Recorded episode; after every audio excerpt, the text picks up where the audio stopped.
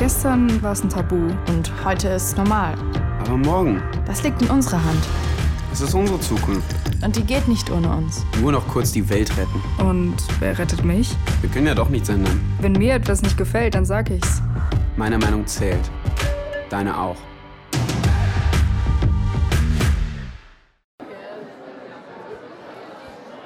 Ja, schönen guten Abend. Hallo in den Saal, liebe Gäste. Ich glaube, so lange, so, so voll haben wir es bei einer Streitbar fast noch nie gehabt. Zumindest nicht in der Zeit, die ich für die Bildungsstätte arbeite seit vergangenem Herbst. Ähm, sehr voller Raum. Ich freue mich sehr, dass ähm, unsere heutige Streitbar, die erste Streitbar im neuen Jahr, auf so großes Interesse stößt.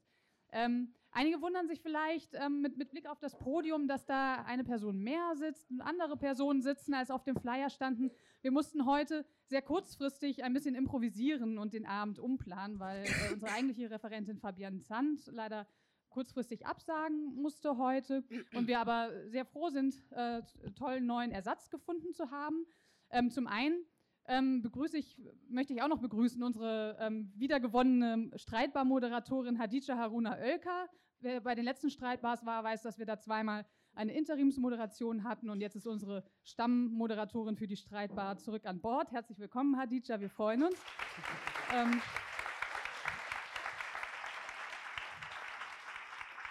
Und dann ähm, freue ich mich, dass wir ähm, zum Thema kulturelle Aneignung nun drei ähm, Diskutantinnen an Bord haben.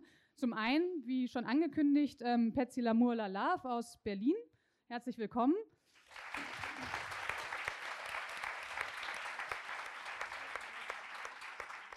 Und kurzfristig eingesprungen ähm, sind zum einen ähm, aus unserem Team von der Bildungsstätte Deborah Krieg hier und ähm, Fadila äh, Madugu vom Museum Angewandte Kunst hier in Frankfurt, die heute sehr äh, kurzfristig sich bereit erklärt hat, ähm, den Part hier an der Streitbar zu übernehmen. Dafür ganz herzlichen Dank nochmal und die beiden werden im Team streiten. Genau.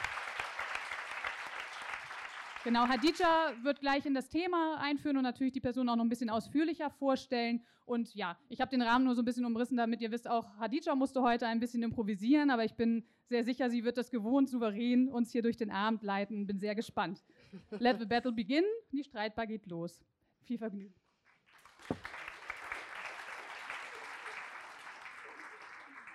Ja, auch von mir einen äh, schönen guten Abend. Echt krass voll.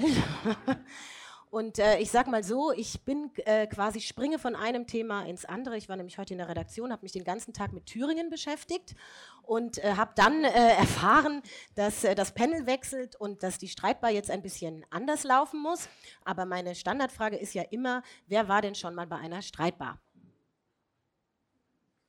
Oh, und wer war noch nicht bei einer Streitbar hier? Hi. Haha. Das ist wirklich spannend, denn wirklich jedes Mal ähm, gibt es neue Menschen, die hier sind. Ich sage kurz was zum Format. Normalerweise sitzen zwei hier, sie streiten, sie haben konträre Themen, äh, konträre Positionen. Es gibt einen bestimmten Ablauf. An den versuchen wir uns jetzt zu orientieren, aber brechen natürlich auch ein bisschen, weil wir ja jetzt hier zu dritt sitzen. Und äh, ja, legen wir einfach mal los. Kulturelle Aneignung ist ja ein großes Wort. Wenn schwarze Menschen für das Tragen von Dreadlocks oder Conrows vielleicht an Arbeitsplätzen verwarnt werden und weiße Models oder Labels damit Street Credibility präsentieren, dann sagen manche Leute, dass es nicht gleichgültig ist, wer etwas macht. Alles außer die Last, Everything but the Burden, titelte 2003 der US-amerikanische Kulturtheoretiker Greg Tate. Er hat ein Sammelband geschrieben zum Thema kulturelle Aneignung und meint mit dieser Aussage, dass das, was weiße Menschen ohne zu fragen genommen haben, alles war, außer die Last, die damit verbunden ist, schwarz zu sein. In der Theorieforschung gibt es dieses Thema in der Behandlung schon seit den 90er Jahren. Vielleicht kennen manche von euch die Sozialwissenschaftlerin, die verstorbene Birgit Rommelsbacher. Sie sprach oder sie arbeitete mit dem Begriff der sogenannten Dominanzkultur und beschrieb damit eine Kultur, die sich quasi kulturelle Formen aneignet, davon profitiert, aber sich nicht mit der dahinterliegenden Geschichte quasi auseinandersetzt. Und diese Auseinandersetzung, dieses sogenannte Privileg oder der Privilegiendiskurs, der damit verbunden ist, führte in eine Debatte und ich glaube, wegen dieser Debatte seid ihr, sind Sie alle hier. Daraus ist nämlich eine Bewegung entstanden, eine Bewegung gegen kulturelle Aneignung, gegen Cultural Appropriation. Und das Konzept gilt auch als eine Kapitalismuskritik, weil ähm, Theorieforscher eben nicht nur sozusagen sich mit Fakten oder mit irgendwie einfach nur Frisuren zum Beispiel beschäftigen, sondern auch gucken, was haben diese kulturellen und politischen Bedeutungen äh, ökono an ökonomischer Bedeutung, weil sie vereinnahmt, vermeintlich vereinnahmt, vermarktet, verkauft und konsumiert werden. Es geht um Frisuren, Kleidungsstücke, Accessoires, Bräuche, Sprache, museale Gegenstände, körperliche Gebeine, wenn wir über kulturelle Aneignung sprechen. Es ist ein sehr breites Feld und es gibt unzählig viele diskutierte Beispiele. Ihr, das Coachella Festival gilt als eines der größten Schauplätze in dem US-amerikanischen Kontext. 150.000 Besucher äh, tragen auffällige Outfits mit unterschiedlichen optischen Elementen unterschiedlicher Kulturen, Federschmuck, Bindis, Dashikis aus Westafrika. Eine Diskussion, eine andere, und die ist euch sicherlich bekannt, es war 2016, eine Diskussion über das Fusion Festival. Eine Journalistin mit Namen Hengame Yagobifara kritisierte, Zitat, wie Karneval der Kulturen in Berlin, nur ohne Kulturen. Wir schreiben das Jahr 2016 und bei der Mehrheit der FestivalbesucherInnen ist nicht angekommen, dass Red, Black, Brown und Yellow Facing unterste Schublade in der Garderobenwahl sind. Es geht aber nicht nur um Mode, es geht auch um Übernahme schwarzer Musikstile und ich sagte es schon, um Museumsbestände. Können all diese Merkmale, all diese Dinge exklusives Eigentum sein? Wie ist diese Debatte gesamtgesellschaftlich einzuordnen und was ist überhaupt Kultur? Darüber sprechen wir heute. Und wir sprechen mit, äh, den Namen haben wir schon gehört, Patsy Lamola-Love. Sie forscht und publiziert zu Sexualität, Männlichkeit und Pornografie, promoviert zur Schwulenbewegung der 70er Jahre, organisiert wissenschaftliche und kulturelle Veranstaltungen und engagiert sich unter anderem im Schwulenmuseum in Berlin. In der Taz wird sie als Polittunte bezeichnet, bezeichnet sich auch selbst so und erklärt es mit folgender Definition. Ich habe die Einführung vergessen. Ich mache immer eine sogenannte Netzvita. Das heißt, ich gucke im Internet, was ich zu den Leuten finde, passend zum Thema. Und in der Taz stand 2016, Polittunte bezeichnet diejenigen Schwulen, die sich dem Männlichkeitswahn innerhalb der schwulen Szene widersetzen. Der Begriff schwul war die Aneignung eines negativen, von den Heteros benutzten Begriffes Tunte aber war ein Begriff, den die Schwulen untereinander benutzten. Präzise bedeutet Tunte für mich, zu der Form von Schwulsein zu stehen, die eigentlich nicht sein darf. Seit Jahren wirft sich Patsy ins Schlachtfeld queerer Identitätsdiskurse. Man kennt sie, weil sie 2017 Beißreflexe, das Buch steht hier, herausgegeben hat. Eine Kritik an queerem Aktivismus, autoritären Sehnsüchten, Sprechverboten. Und das löste eine Debatte auf. Wem ist die Debatte nicht bekannt? Also ich gehe davon aus, den meisten. Sehr gut. Deswegen seid ihr wahrscheinlich auch hier. Im Buch geht es, dann muss ich gar nicht so viel erzählen, um Themen wie Critical Whiteness, Homonormativität, Privilegien und eben auch das Thema kulturelle Aneignung. Das Neue Deutschland bezeichnete damals den Konflikt dieser Debatte in der Auseinandersetzung als eine zwischen älteren weißen Homosexuellen und jüngeren queeren AktivistInnen, so sagte es das Neue Deutschland. Und Patsy sagte dazu in der Taz, die Forderung, immer alle Perspektiven mitdenken zu müssen, sei, Zitat, eine überformte Betroffenheitspolitik, die nicht mehr nach dem Inhalt, sondern nach Hautfarbe und sexueller Orientierung der Sprechenden bewertet. Sie findet es tragisch, dass viele Angst vor den eigenen Leuten haben müssen und sie warnt davor, dass die Solidargemeinschaft zerstört werde. Zitat, Problematisch finde ich, was unter dem Label queer im Kontext antirassistischer Arbeit gemacht wird. Da werden Faschingskostüme zu rassistischer Gewalt stilisiert. Folge davon sind Kämpfe und Anfeindungen in der queeren Szene und man vergisst darüber, mit was für einem eklatanten Rassismus gegenüber Geflüchteten man es in Deutschland tatsächlich zu tun hat. Schön, dass du da bist.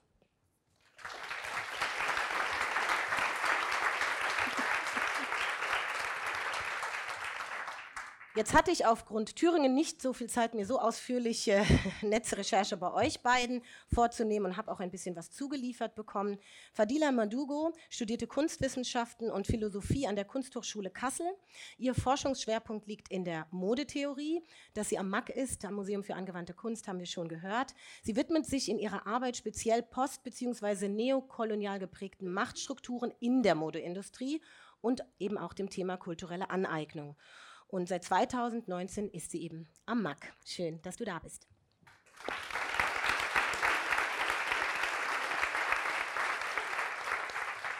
Außerdem Deborah Krieg ist hier Bildungsreferentin in der Bildungsstätte Anne Frank und äh, sie arbeitet oder hält Vorträge zu historisch-politischer Bildungsarbeit, Rassismus, Postkolonialismus in Bildungszusammenhängen. Und warum sie hier ist, ähm, in diesem Buch, Triggerwarnung, der letztes, vorletztes Jahr erschienen ist, letztes Jahr, 2019 genau, hat sie einen Artikel geschrieben zu genau dem Thema What the fuck ist eigentlich Cultural Appropriation? Und äh, ich zitiere einen, einen Ab Absatz aus dem Buch.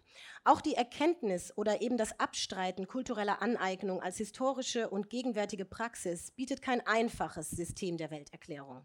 Es bleibt den Einzelnen letztendlich nicht erspart, immer wieder neu zu hinterfragen und selbst zu entscheiden, welche Handlungen beibehalten oder welche abgelegt werden und für welche Veränderung oder Konservation man zu streiten bereit ist. Und dann die Konsequenzen zu ertragen, aktives Verlernen ist Anstrengung. Schön, dass du da bist.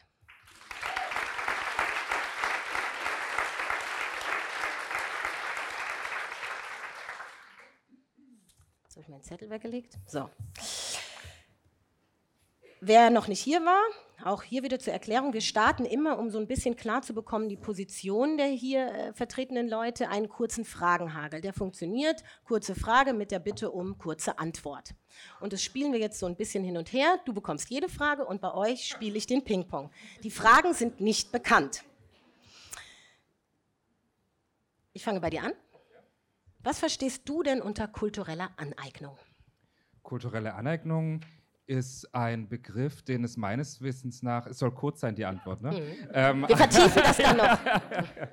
ähm, ich kenne es als eine Kritik, die aus den 90er Jahren vor allen Dingen stammt, ähm, zum Teil dann auch in der ähm, äh, Modebranche selbst angewandt wurde, als Fragen, also im Moderecht, als Fragen von, ähm, äh, welche ähm, äh, Marken und Inhalte vor allen Dingen von Marken ähm, äh, benutzt werden dürfen von anderen. Es war auch eine juristische Frage und aktuell kenne ich es als eine Anwendungs- oder eine Anwendung innerhalb des queeren Aktivismus, des mhm. antirassistischen Aktivismus, des Critical Whiteness Aktivismus, in dem es darum geht, dass ähm, eine dominante Kultur oder ein der Teil der Kultur, der dominant ist, einem marginalisierten Teil der Kultur ähm, etwas äh, wegnimmt, sich aneignet und damit beispielsweise Geld macht oder auch über die Ästhetisierung die Anliegen, die ursprünglich damit verbunden waren, verhöhnt. Mhm. Das ist so der Inhalt mhm. der Kritik. Für dich, Deborah, gibt es Unterschiede, gibt es noch Feinheiten oder schließt du dich dieser Definition an? Ähm, ich könnte mich erstmal anschließen, würde ich sagen, um es kurz zu halten. Ich würde vielleicht ähm, äh, zu dem Thema noch ergänzen, dass es dabei äh, im Gegensatz zu diesem Vorwurf, der immer wieder angebracht wird, dass es äh, um Essentialisierung und Reessentialisierung geht, ähm, ergänzen wollen, dass es sich um einen politischen Kulturbegriff handelt und nicht um einen, ähm, ja, einen, einen, ethnischen. Das wäre mir noch wichtig. Mhm. Die Regel ist immer einmal hin, einmal her, einmal zurück. Deswegen komme ich zu dir. Die einen sehen diese kulturelle Aneignungspraxis als etwas, was an die Herkunftsgeschichte bestimmter Merkmale oder ja, geknüpft ist und andere sagen, es geht hier auch um Kulturtransfer. Also da kann auch jemand übernehmen. Wie siehst du das? Ganz konkret als Beispiel dürfen weiße Dreadlocks tragen. Ähm, die Antwort auf die Frage, ob weiße Dreadlocks tragen dürfen. Ähm, erstmal so dürfen, im Prinzip darf es jeder aber ähm, was daraus gemacht wird, ist immer noch mal ähm, die Sache. Wie geht ähm, die Person damit um, die die Dreadlocks trägt? Kennt sie sich mit, den, ähm, mit, der, mit der kulturellen Bedeutung aus, die für ähm, diejenigen Leute dahinter steckt, die, der die Dreadlocks gehören? Dazu kommen wir, denke ich, später noch, wem gehören äh, jene, jene äh, kulturellen ähm, äh, Güter. Ähm, und die Frage davor. Bezieht sich, also bist du eher so beim Kulturtransfer und offen für den oder sagst du eher immer die Herkunftsgeschichte eines bestimmten Merkmals, eines Guts betrachten? Und dann ja. bewerten. Okay. Also es ist ähm, erstmal ist es schwer, viele Dinge einer Kultur, einer Kultur wirklich zuzuordnen und zu sagen, das kommt jetzt wirklich daher. Aber es gibt halt viele Merkmale, die man in bestimmten Kulturen wirklich, ähm, da wo sie wirklich verankert sind, wo sie äh, meinetwegen herkommen. Und demnach, ähm, ja, würde ich schon auch sagen, ähm, es, es gehört dann quasi der der Kultur, wo man es am meisten auch äh, kennt und sieht und hört. Und, mhm. Wie siehst du das? Also ich, die eine Seite ist ja, dass das, was so eine weiße Hippie-Kultur, sag ich jetzt mal pauschalisierend, aus Dreadlocks gemacht hat, ist es nicht unbedingt etwas, was mich ästhetisch anspricht. Das ist so die eine Seite davon. Aber das, das ist wahrscheinlich eine andere Frage. Ja. Ähm, und ähm, die wir heute wahrscheinlich nicht so diskutieren. Das andere ist, ich versuche es trotzdem kurz zu machen, auch wenn es da wirklich schwierig ist, kurz zu bleiben. Wir kommen ist, aber, wir vertiefen ja. Ja, ja, genau. genau. Also mhm. Also ist halt der Punkt, dass es je nach, dann sag ich mal in die Richtung, je nach ähm, Kontext, in dem man das betrachtet, nochmal unterschiedlich natürlich ist, weil viele der Artikel, die ich zumindest auch jetzt nochmal gefunden habe, auch die aktuellen zu kultureller Aneignung, die das auch befürworten, die Kritik an kultureller Aneignung kommen beispielsweise aus Kanada und dort hat man eine ganz andere Situation mit indigener Bevölkerung, als es hier der Fall ist. Also hier ähm, sind die, äh, ist die autochtone Bevölkerung, die quasi Dirndl und ähm, Lederhosen trägt, nicht die, die unterdrückt wird. Und äh, in ähm, Kanada beispielsweise ist da ein anderes Verhältnis. Also da gibt es wirklich ein ganz konkretes Verhältnis von Menschengruppen, ähm, denen ähm, tatsächlich materiell etwas weggenommen wird, dann ausgestellt wird oder inszeniert wird, ohne dass nach Erlaubnis gefragt wird. Also das ist, darum ist so jetzt nur eine ganz kleine Antwort, aber da würde ich auch tatsächlich nochmal kontextspezifisch antworten. Mhm. Und auf die Frage, ob weiße Dreadlocks tragen dürfen, würde ich sagen, ja. Gut. Geht gleich wieder an dich. Stichwort Fasching. Einfach mal ganz platt gefragt. Alles geht oder nicht?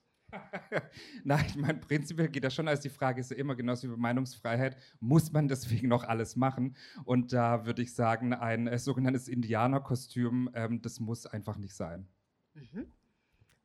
Wen habe ich? Fadila, alles geht oder nicht? Auch kurz antworten, nein. Gut, die war sehr kurz.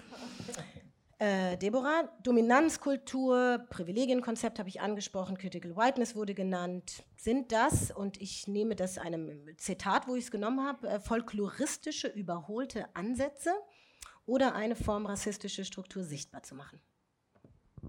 Ähm, ich ja, das mit dem Kurz ist immer so schwer. Ähm, Wir kommen ja genau, vertiefend, ja, aber es soll ja so ein genau. bisschen genau. Eindruck ja. von euch vermitteln. Also ich würde sagen, ähm, das folkloristisch zu nennen, ist eine Abwehrstrategie, die ähm, eigentlich äh, sozusagen die Kritik auch ein Stück weit umdreht wieder und, und, und zurückgibt. Ähm, und ich würde sagen, ähm, gerade diese, diese, ähm, dieser Schwank zwischen etwas zu kritisieren, äh, sei gleichzusetzen damit, dass etwas verboten worden wäre äh, ist halt ein, eine sehr ähm, fragile Form des Umgangs mit Kritik, äh, die, äh, wo ich mir wünschen würde, dass die Menschen ähm, durchaus mehr Stärke haben und sich das auch anhören können. Und dann dürfen sie meinetwegen auch in ihren Kostümen herumrennen. Und eine Auseinandersetzung mit Critical Whiteness zum Beispiel bedeutet ja nicht, dass ich äh, immer die gleichen Schlüsse ziehe wie alle, die sich an dieser Diskussion beteiligen. Aber diese den Bausch und Bogen sozusagen, das zu, für, zu infantilisieren oder äh, zu, zu historisieren oder aber auch in anderen Formen abzuwehren, da würde ich sagen, ähm, nee, bin ich nicht dabei. Mhm. Bist du nicht dabei? Wie siehst du es? Folkloristisch, überholt? Oder nutzt es auch was, um Strukturen sichtbar zu machen? Auch da kommt es natürlich drauf an. Ich versuche es trotzdem kurz zu machen. Und der, der Punkt heißt für mich, dass, äh, um vielleicht einfach einen Gegenpunkt trotzdem zu machen, ist, dass die ähm, Ausformung, wie das im queeren und antirassistischen oder antirassistisch gedachten Aktivismus zum Teil rübergebracht, wie diese Kritik an kultureller Aneignung, ist tatsächlich äh, in meinen Augen ein, äh, zu einem folkloristischen Ansatz äh, mhm. geworden. Also in einer ähm, kulturrelativistischen Sichtweise auf andere Kulturen und deren Werte und ähm, Kannst du das äh, konkretisieren? Was ist folkloristisch daran? Folkloristisch ist, ich mache es mal ganz konkret an der Wendung, ähm, die es das ganz klassisch für so einen antirassistischen Aktivismus seit den 80ern schon mindestens, dass, äh, und vor allen Dingen auch von Weißen praktiziert, dass man eigentlich für diese in Anführungsstrichen fremden Kulturen und deren Kulturpraktiken so eine exotisierende Faszination hat. Und das wird mit diesem Ansatz zum Teil auch gemacht. Das mit Voging, mit Kreolnoringen und so weiter. Das quasi umgedreht und gesagt, da dürfen wir nicht ran. Das ist was ganz Eigenes für diese Kultur und es wird bewundernd betrachtet. Und Weiße, lasst bloß eure Finger von. Das ist ein Teil, warum ich das in der Ausformung, nicht in der Kritik, wie seit den 90ern unterschiedlichst geschrieben wurde, aber in der aktuellen Ausformung, die es zum Teil gibt, als folkloristisch bezeichnet wird. Verstehe. Wir gucken ja auf Queer-Theorie und da spielt es in Debatten eine große Rolle, wer Sprecher, Sprecherin ist, wenn es um einen bestimmten Kontext geht. Also wer spricht, ist wichtig oder nicht? Auf jeden Fall ist wer spricht wichtig. Mhm. Ähm, ein äh, Beispiel, wenn es äh, ein Podium gibt zu äh, Sexismus, zu Frauenfeindlichkeit und da sitzen fünf Männer auf dem Podium, würde ich auch sagen, das Podium kann man sein lassen. Insofern an diesem banalen Beispiel, darum bringe ich es, merkt man, es ist wichtig, wer spricht. Und es ist vor allen Dingen auch wichtig, wenn es um Diskriminierung und Gewalterfahrung geht, dass die Menschen sprechen, die diese Diskriminierung und Gewalt erfahren haben. Sonst lässt sich darüber nicht äh, sinnvoll politisch ähm, diskutieren und damit auch keine sinnvolle Politik machen. Ist es immer wichtig?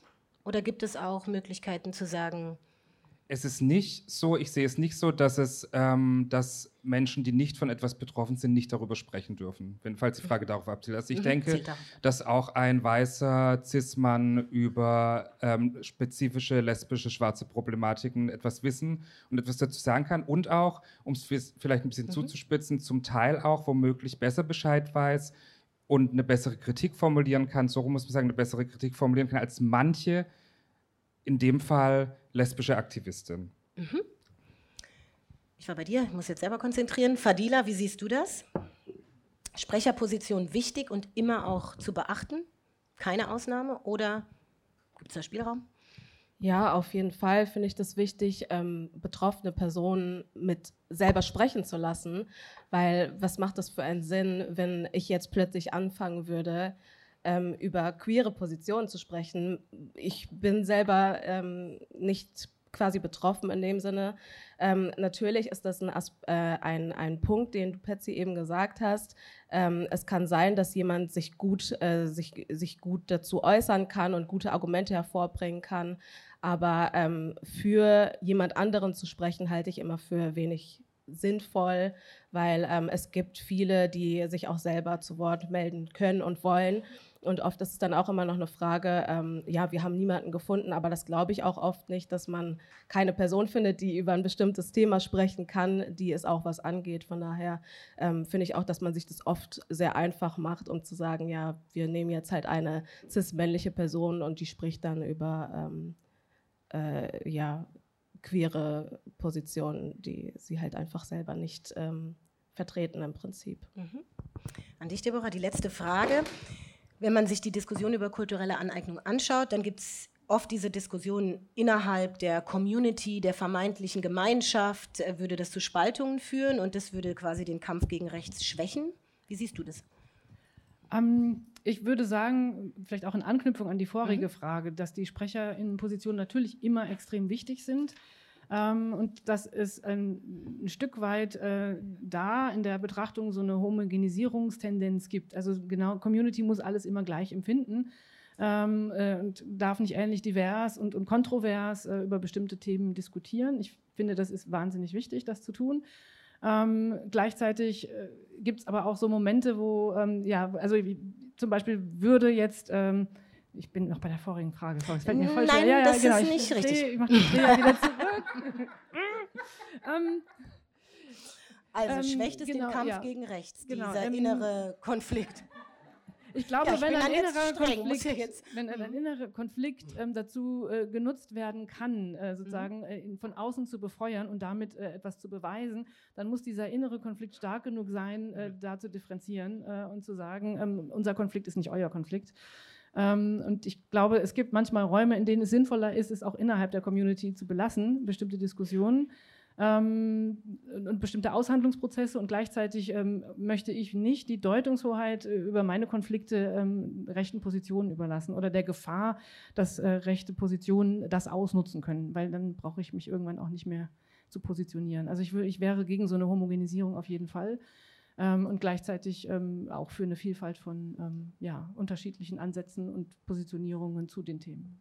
Also nochmal zur Frage, spaltet diese innere Debatte im Kampf gegen Rechts oder führt sie die vermeintliche Gemeinschaft, Community der nicht rechten Position also, bringt sie sie weiter. Ja, also wenn es spaltet, dann muss man sich ja fragen, äh, was bewirkt so eine Spaltung? Ist so eine mhm. Spaltung immer schlecht? Mhm. Ne? Und in mhm. welche Richtung spaltet sie? Die andere Frage ist, dieses, ähm, ob man den Rechten damit in die Hände spielt, wenn ich es richtig verstanden habe. Und ich persönlich finde, dass äh, man der, ähm, die, von dieser Metapher wirklich ablassen muss, ganz dringend, die immer wieder gebracht wird, dass wir, also wir Linken, den Rechten mit irgendwas in die Hände spielen, insbesondere mit Diskussionen, weil man sich damit abhängig macht, sehr stark abhängig macht von dem Gutdünken der Rechten eigentlich und dem, was die Rechten aus dem machen, was wir Linken irgendwie machen. Das ist einmal so dieses ähm, die, äh, wir gegen die Bild und das andere, was mich mehr daran stört, ist wirklich die Abhängigkeit von der anderen Position. Und da würde ich sagen, mir ist dieses Streiten um Emanzipation und diese ganzen Themen drumherum, der Aktivismus um Emanzipation, für Emanzipation,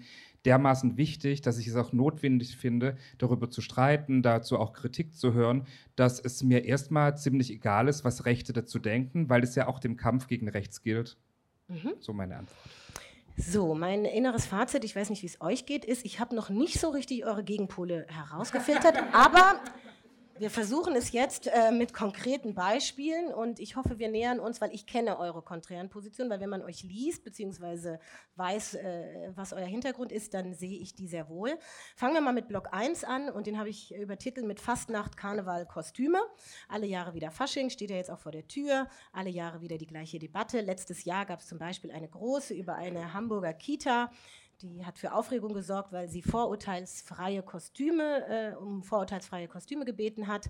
Von Seiten der Eltern gab es wohl gar nicht so negatives Feedback, aber auf der anderen Seite einen öffentlichen Shitstorm mit Beleidigungen, haben sich auch PolitikerInnen eingeschaltet. Äh, CSU-Mann Markus Söder hat zum Beispiel gesagt in einer Karnevalsrede, wenn die Welt wüsste, über welchen Quatsch wir streiten, hätte die Welt keine Angst und keinen Respekt vor uns. Wir müssen wieder vernünftig werden. Silvia Pantel von der CDU wollte ihre Kinder sogar aus der Kita nehmen, wenn das bei ihr stattgefunden hätte, weil die Verstöße der ErzieherInnen zu weit gegangen seien. Dabei ging es dieser Kita gar nicht um eine Moralkeule. Sie sagten selber, sie haben schon immer kultursensibel, diskriminierungsfreie äh, Pädagogik angewandt und das sollte eben auch an Fasching nicht ändern. Jetzt die Frage an erster Block. Ich diskutiere quasi mit euch beiden. Was sagt ihr zu dieser Debatte? Äh, Debatte? Ist so eine Auseinandersetzung nötig? Wann sollte man mit diesem Reflektieren über Aneignung beginnen? Sollte man das schon bei Kindern tun oder später? Wie, was denkt ihr? Wer möchte? Du schaust so, als wenn du gleich was zu sagen hättest direkt. ich hätte es auch zuweisen können. Ich habe eigentlich so geguckt, weil du schon dein Mikrofon nach oben gehalten Sehr gut. hast. Dann. Mm. Okay, dann ähm, sage ich gleich dazu, dass ich schon sehr wichtig finde, dass man gerade bei Kindern früh ansetzt, ähm, den Sensibilisierungen beizubringen, ähm, weil je früher man einfach mit Sachen beginnt, desto, desto besser ist es halt einfach im Großwerden. Ähm, ähm, diese Sensibilisierung oder dieses, ähm, ja, ist einfach schon verinnerlicht zu haben. Und ähm, ich finde die ba Debatte überhaupt nicht irgendwie überholt oder so. Ähm, also wenn sich jetzt irgendjemand darüber aufgeregt hat, was ja auch tatsächlich so war, was, als was sollen unsere Kinder denn gehen? Jetzt darf man ja gar nichts mehr. Es gibt ja so viele ähm, Möglichkeiten, als was man sich sonst verkleiden kann. Ähm, und von daher erstmal so kurz dazu. Also genau. Ja. Also ich meine, für mich ist bemerkenswert in dem äh, Beispiel die ähm, äh, übertriebene Reaktion auf ähm, die äh, Ansage, also auf die Bitte eigentlich, dass man, äh, dass die Eltern doch auf gerechte ähm, oder nicht, so muss man sagen, nicht diskriminierende ähm, äh, Verkleidung der Kinder achten sollen, was dem nicht angemessen ist. Also in dem Punkt ist es ja so, dass es eine Bitte ist und eigentlich keine Bevormundung. Man könnte ja auch sagen, okay, die Bitten drum mache ich aber trotzdem. So habe ich das zumindest das Beispiel gelesen. Das andere ist, ähm, da du ja auch nach so Zuspitzungen ähm, gesucht hast, ist, wenn es darum geht, ähm, äh, Faschingskostüme zu verbieten, mit Verboten ähm, äh, tue ich mich sehr schwer. Also ich kann es eh nicht verbieten, glücklicherweise. Ähm, und äh, ich würde es auch nicht tun, plädiere auch nicht für Verbote, sondern plädiere eher dafür, äh, für einen Ansatz, der in die Richtung geht ähm, von Aufklärung und einer Auseinandersetzung auch wenn das ein hohes Ideal ist, aber ein Bewusstsein darüber zu schaffen, ähm, dass es Rassismus gibt, ganz banal, was bei vielen Leuten nicht so angekommen ist, dass es etwas Strukturierendes ist und dass sich das auch ganz konkret in dem Verhalten im Alltag äußern kann. Auch das, was sehr banal ist, was bei vielen Leuten nicht ankommt. Aber ich bin nicht für ein Verbot von äh, äh, bestimmten Faschingskostümen und ähm, würde tatsächlich auch dann nochmal differenzieren. Ich meine, der, der, es gab auch solche Beispiele wie ähm, dass äh, ein Scheichkostüm zum Beispiel als rassistisch gelten, da muss man sich schon angucken, was ist die Begründung. Und die Begründung, und dann muss man sich wieder fragen, wie wird es vorgebracht bei diesem Kindergarten, bei den Kindergärtnerinnen, die haben das ja ziemlich vorsichtig formuliert, diese Bitte, aber es gibt ja auch wirklich so diese Ausrufe, etwas zu verbieten, weil das aus dem und dem Grund rassistisch ist. Und dieses Scheichkostüm sei beispielsweise rassistisch, habe ich über Aktivistinnen dann gelernt, weil es eine ähm, äh, unterdrückte Minderheit diskriminiere. Und bei Scheichs stimmt es einfach nicht. Ne, und dann, dann würde ich sagen, geht es jetzt darum, und auch mit kultureller Aneignung, weil das ist ja quasi das Thema des heutigen Abends. Also geht es ähm, jetzt um kulturelle Aneignung oder geht es eigentlich um, in meinen Augen ist es keine kulturelle Aneignung, sondern eine rassistische Beleidigung, sich zu schminken, wie man sich Araber oder Araberinnen vorstellt und dann irgendwie exotisches Kostüm anzuziehen und sich dann darüber lustig zu machen. Da geht es mir aber nicht so sehr darum, dass ich mir da etwas von einer fremden, sogenannten fremden Kultur aneigne, sondern dass ich mich über Leute lustig mache, denen aufgrund meiner Zuschreibung zu einer bestimmten Ethnie, und das ist ganz klassischer Rassismus. Jetzt könnte man ja sagen, es kann ich ja den Leuten nicht ansehen. Bei Kindern, da haben es die Eltern sich ausgesucht. Bei Erwachsenen, die man dann in Köln auf der Straße sieht, ist die Intention, also weil das höre ich so ein bisschen heraus, spielt die Intention eine Rolle? Also, wie siehst du das? Ähm, ich glaube, dass ganz viele oh. tatsächlich äh, gar nicht so eine richtige Intention haben, sondern einfach es lustig finden und sich wirklich also gar nichts dabei denken, was ich auch schon wieder sehr schwierig finde, weil wie kann man sich nichts dabei denken bei einem Kostüm, das man sich gerade anzieht? Und ähm, es kann ja sein, dass man wirklich, also wenn ich mich jetzt als sogenannter Indianer verkleide oder sich jemand als Indianer verkleide und man überhaupt gar keine Ahnung davon hat, dass ähm, was mit wirklichen Indianern, also mit ähm, Native Americans passiert, passiert ist. Ähm, und ähm, wenn man dann aufgeklärt wird und angesprochen wird, so, hey du, dein Kostüm ist meine Realität und ähm, ich werde unterdrückt und ähm, hast du nicht gesehen, dann ähm, ist halt die, die, die Resonanz darüber sehr oft so, hä, ich habe damit doch überhaupt nichts zu tun und ich meinte es doch nicht so, krieg dich mal bitte ein. Und ähm, von daher würde ich auch einfach ähm, schon sagen, dass, ähm, dass, dass, dieser, dass dieser Umgang, ich habe gerade irgendwie voll den Faden verloren. Nee, ist kein Problem. Aber du, du, bist auf die Abwehrhaltung gegangen. Dann lass uns mal auf die Abwehrhaltung gucken. Also wenn die genau. Intention sozusagen vielen, also wenn sie keine Rolle spielt oder ihr sagt ja, das ist unterschiedlich, warum soll man sich über das eine aufregen, wenn man hinten guckt und die meint es nicht rassistisch, dann ist okay. Du sagst, das, manche denken ja noch nicht mal drüber nach, es gibt eine Abwehrhaltung. Warum löst denn so eine Kostümfrage an Fasching jedes Jahr von jung bis alt so eine große Debatte auf? Was, was steckt dahinter?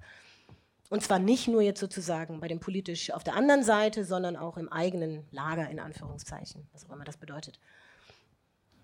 Das passt, ja, ja, also um nochmal daran anzuknüpfen, einfach was ähm, diese Debatten auslöst, sind dann tatsächlich, würde ich sagen, die marginalisierten Gruppen, die sich früher oder ja, vor einigen Jahren hat man vielleicht hier in Deutschland gar nicht so, so wirklich darüber nachdenken können, dass das so ein, so, so, ähm, das, dass, dass sich Leute wirklich so dagegen auflehnen und sagen, ähm, ich möchte nicht mehr, dass du dich als das und das verkleidest. Und dass diese Stimmen plötzlich stärker geworden sind und ähm, das ist es, also dass wirklich die Communities sich ähm, jetzt trauen oder ja einfach die Stärke auch bekommen haben, öffentlich was zu sagen ähm, und ähm, einzustehen für das, was schon lange überfällig gewesen ist.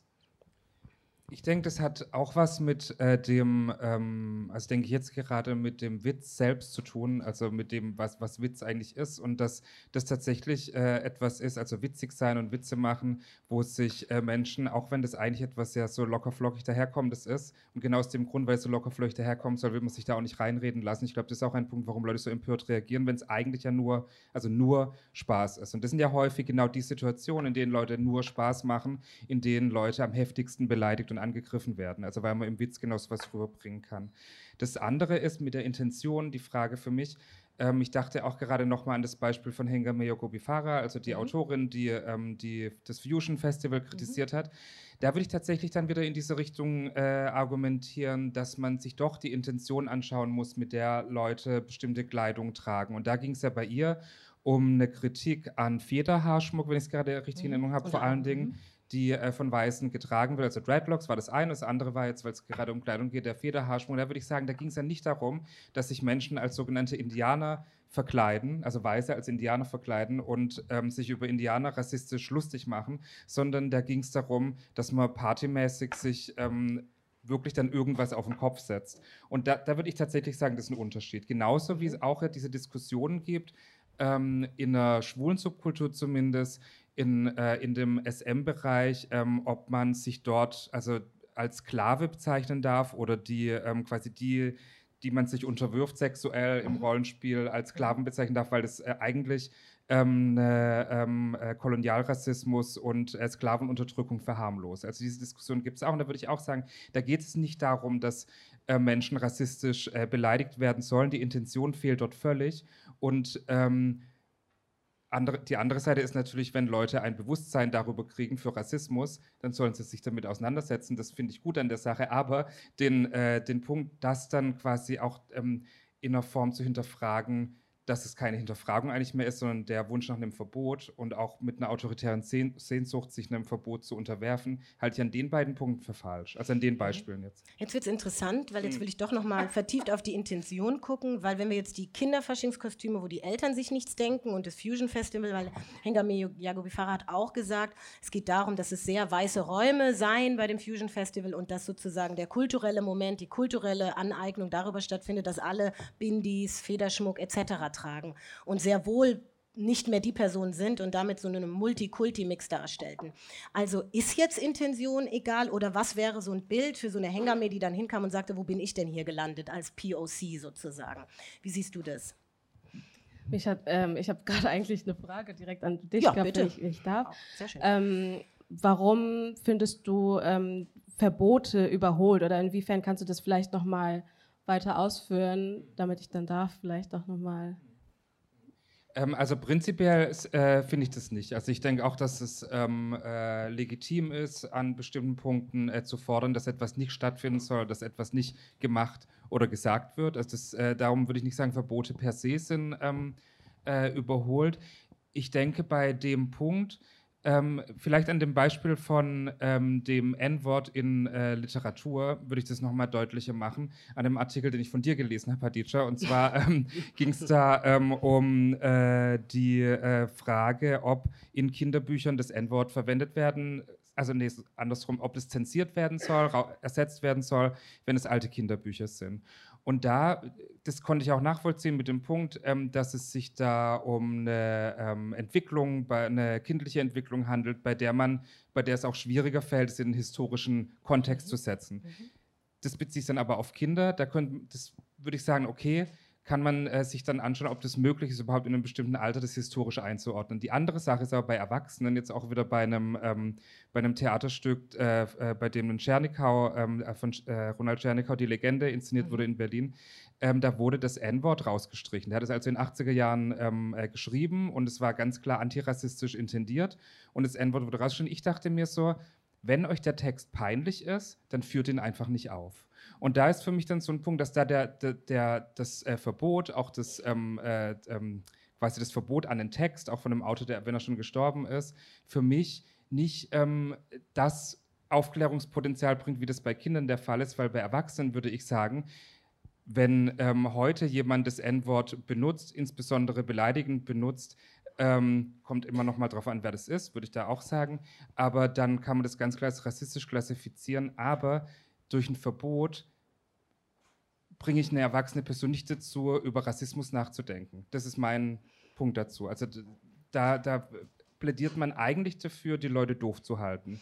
Und da geht es dann für mich eher darum, ähm, zu sehen, okay, in welchem Kontext wurde das äh, Wort benutzt, in welchem Kontext sollte das nicht benutzt werden, wie auch immer. Aber so ein reines Verbot, davon halte ich nichts. Ich würde mal das vom N-Wort, weil da sind wir in einer Sprachdebatte, ich würde Ja. bei den Klamotten tatsächlich äh, belassen und hab, halte jetzt nochmal fest und spiele es doch nochmal zurück, weil es ja um den Umgang auch geht.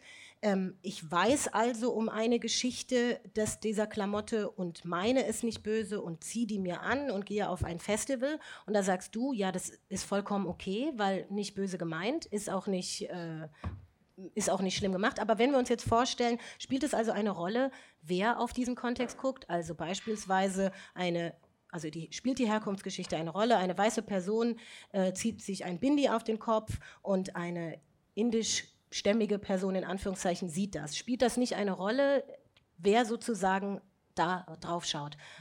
Ist es nicht logisch, dass da ein Konflikt entsteht? Wie seht ihr das? Und wie ist denn da ein zeitgemäßer Umgang damit, dass diese Konflikte nun mal im Raum stehen mit den beiden Ansichten, die ihr tragt? Gibt es da überhaupt eine Lösung, eine zeitgemäße?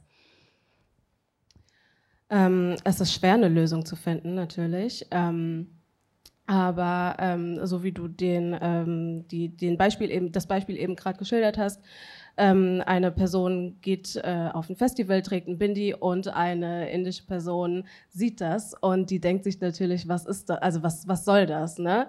Und ähm, ganz oft ähm, spielt es für mich auch nochmal eine Frage, ist es für mich auch nochmal eine Frage, wie sieht, ähm, äh, wie sieht der Bindi, das, das, der Bindi, das? Das Bindi. Sorry. das, ähm, aus. Also ganz oft sind es ja auch irgendwie ähm, einfach schlecht gemachte, schlecht gewickelte, die halt irgendwie auch einfach nach nichts aussehen und dann fühlt man sich, kann ich schon dann nachvollziehen, dass man sich dann beleidigt fühlt, angegriffen fühlt.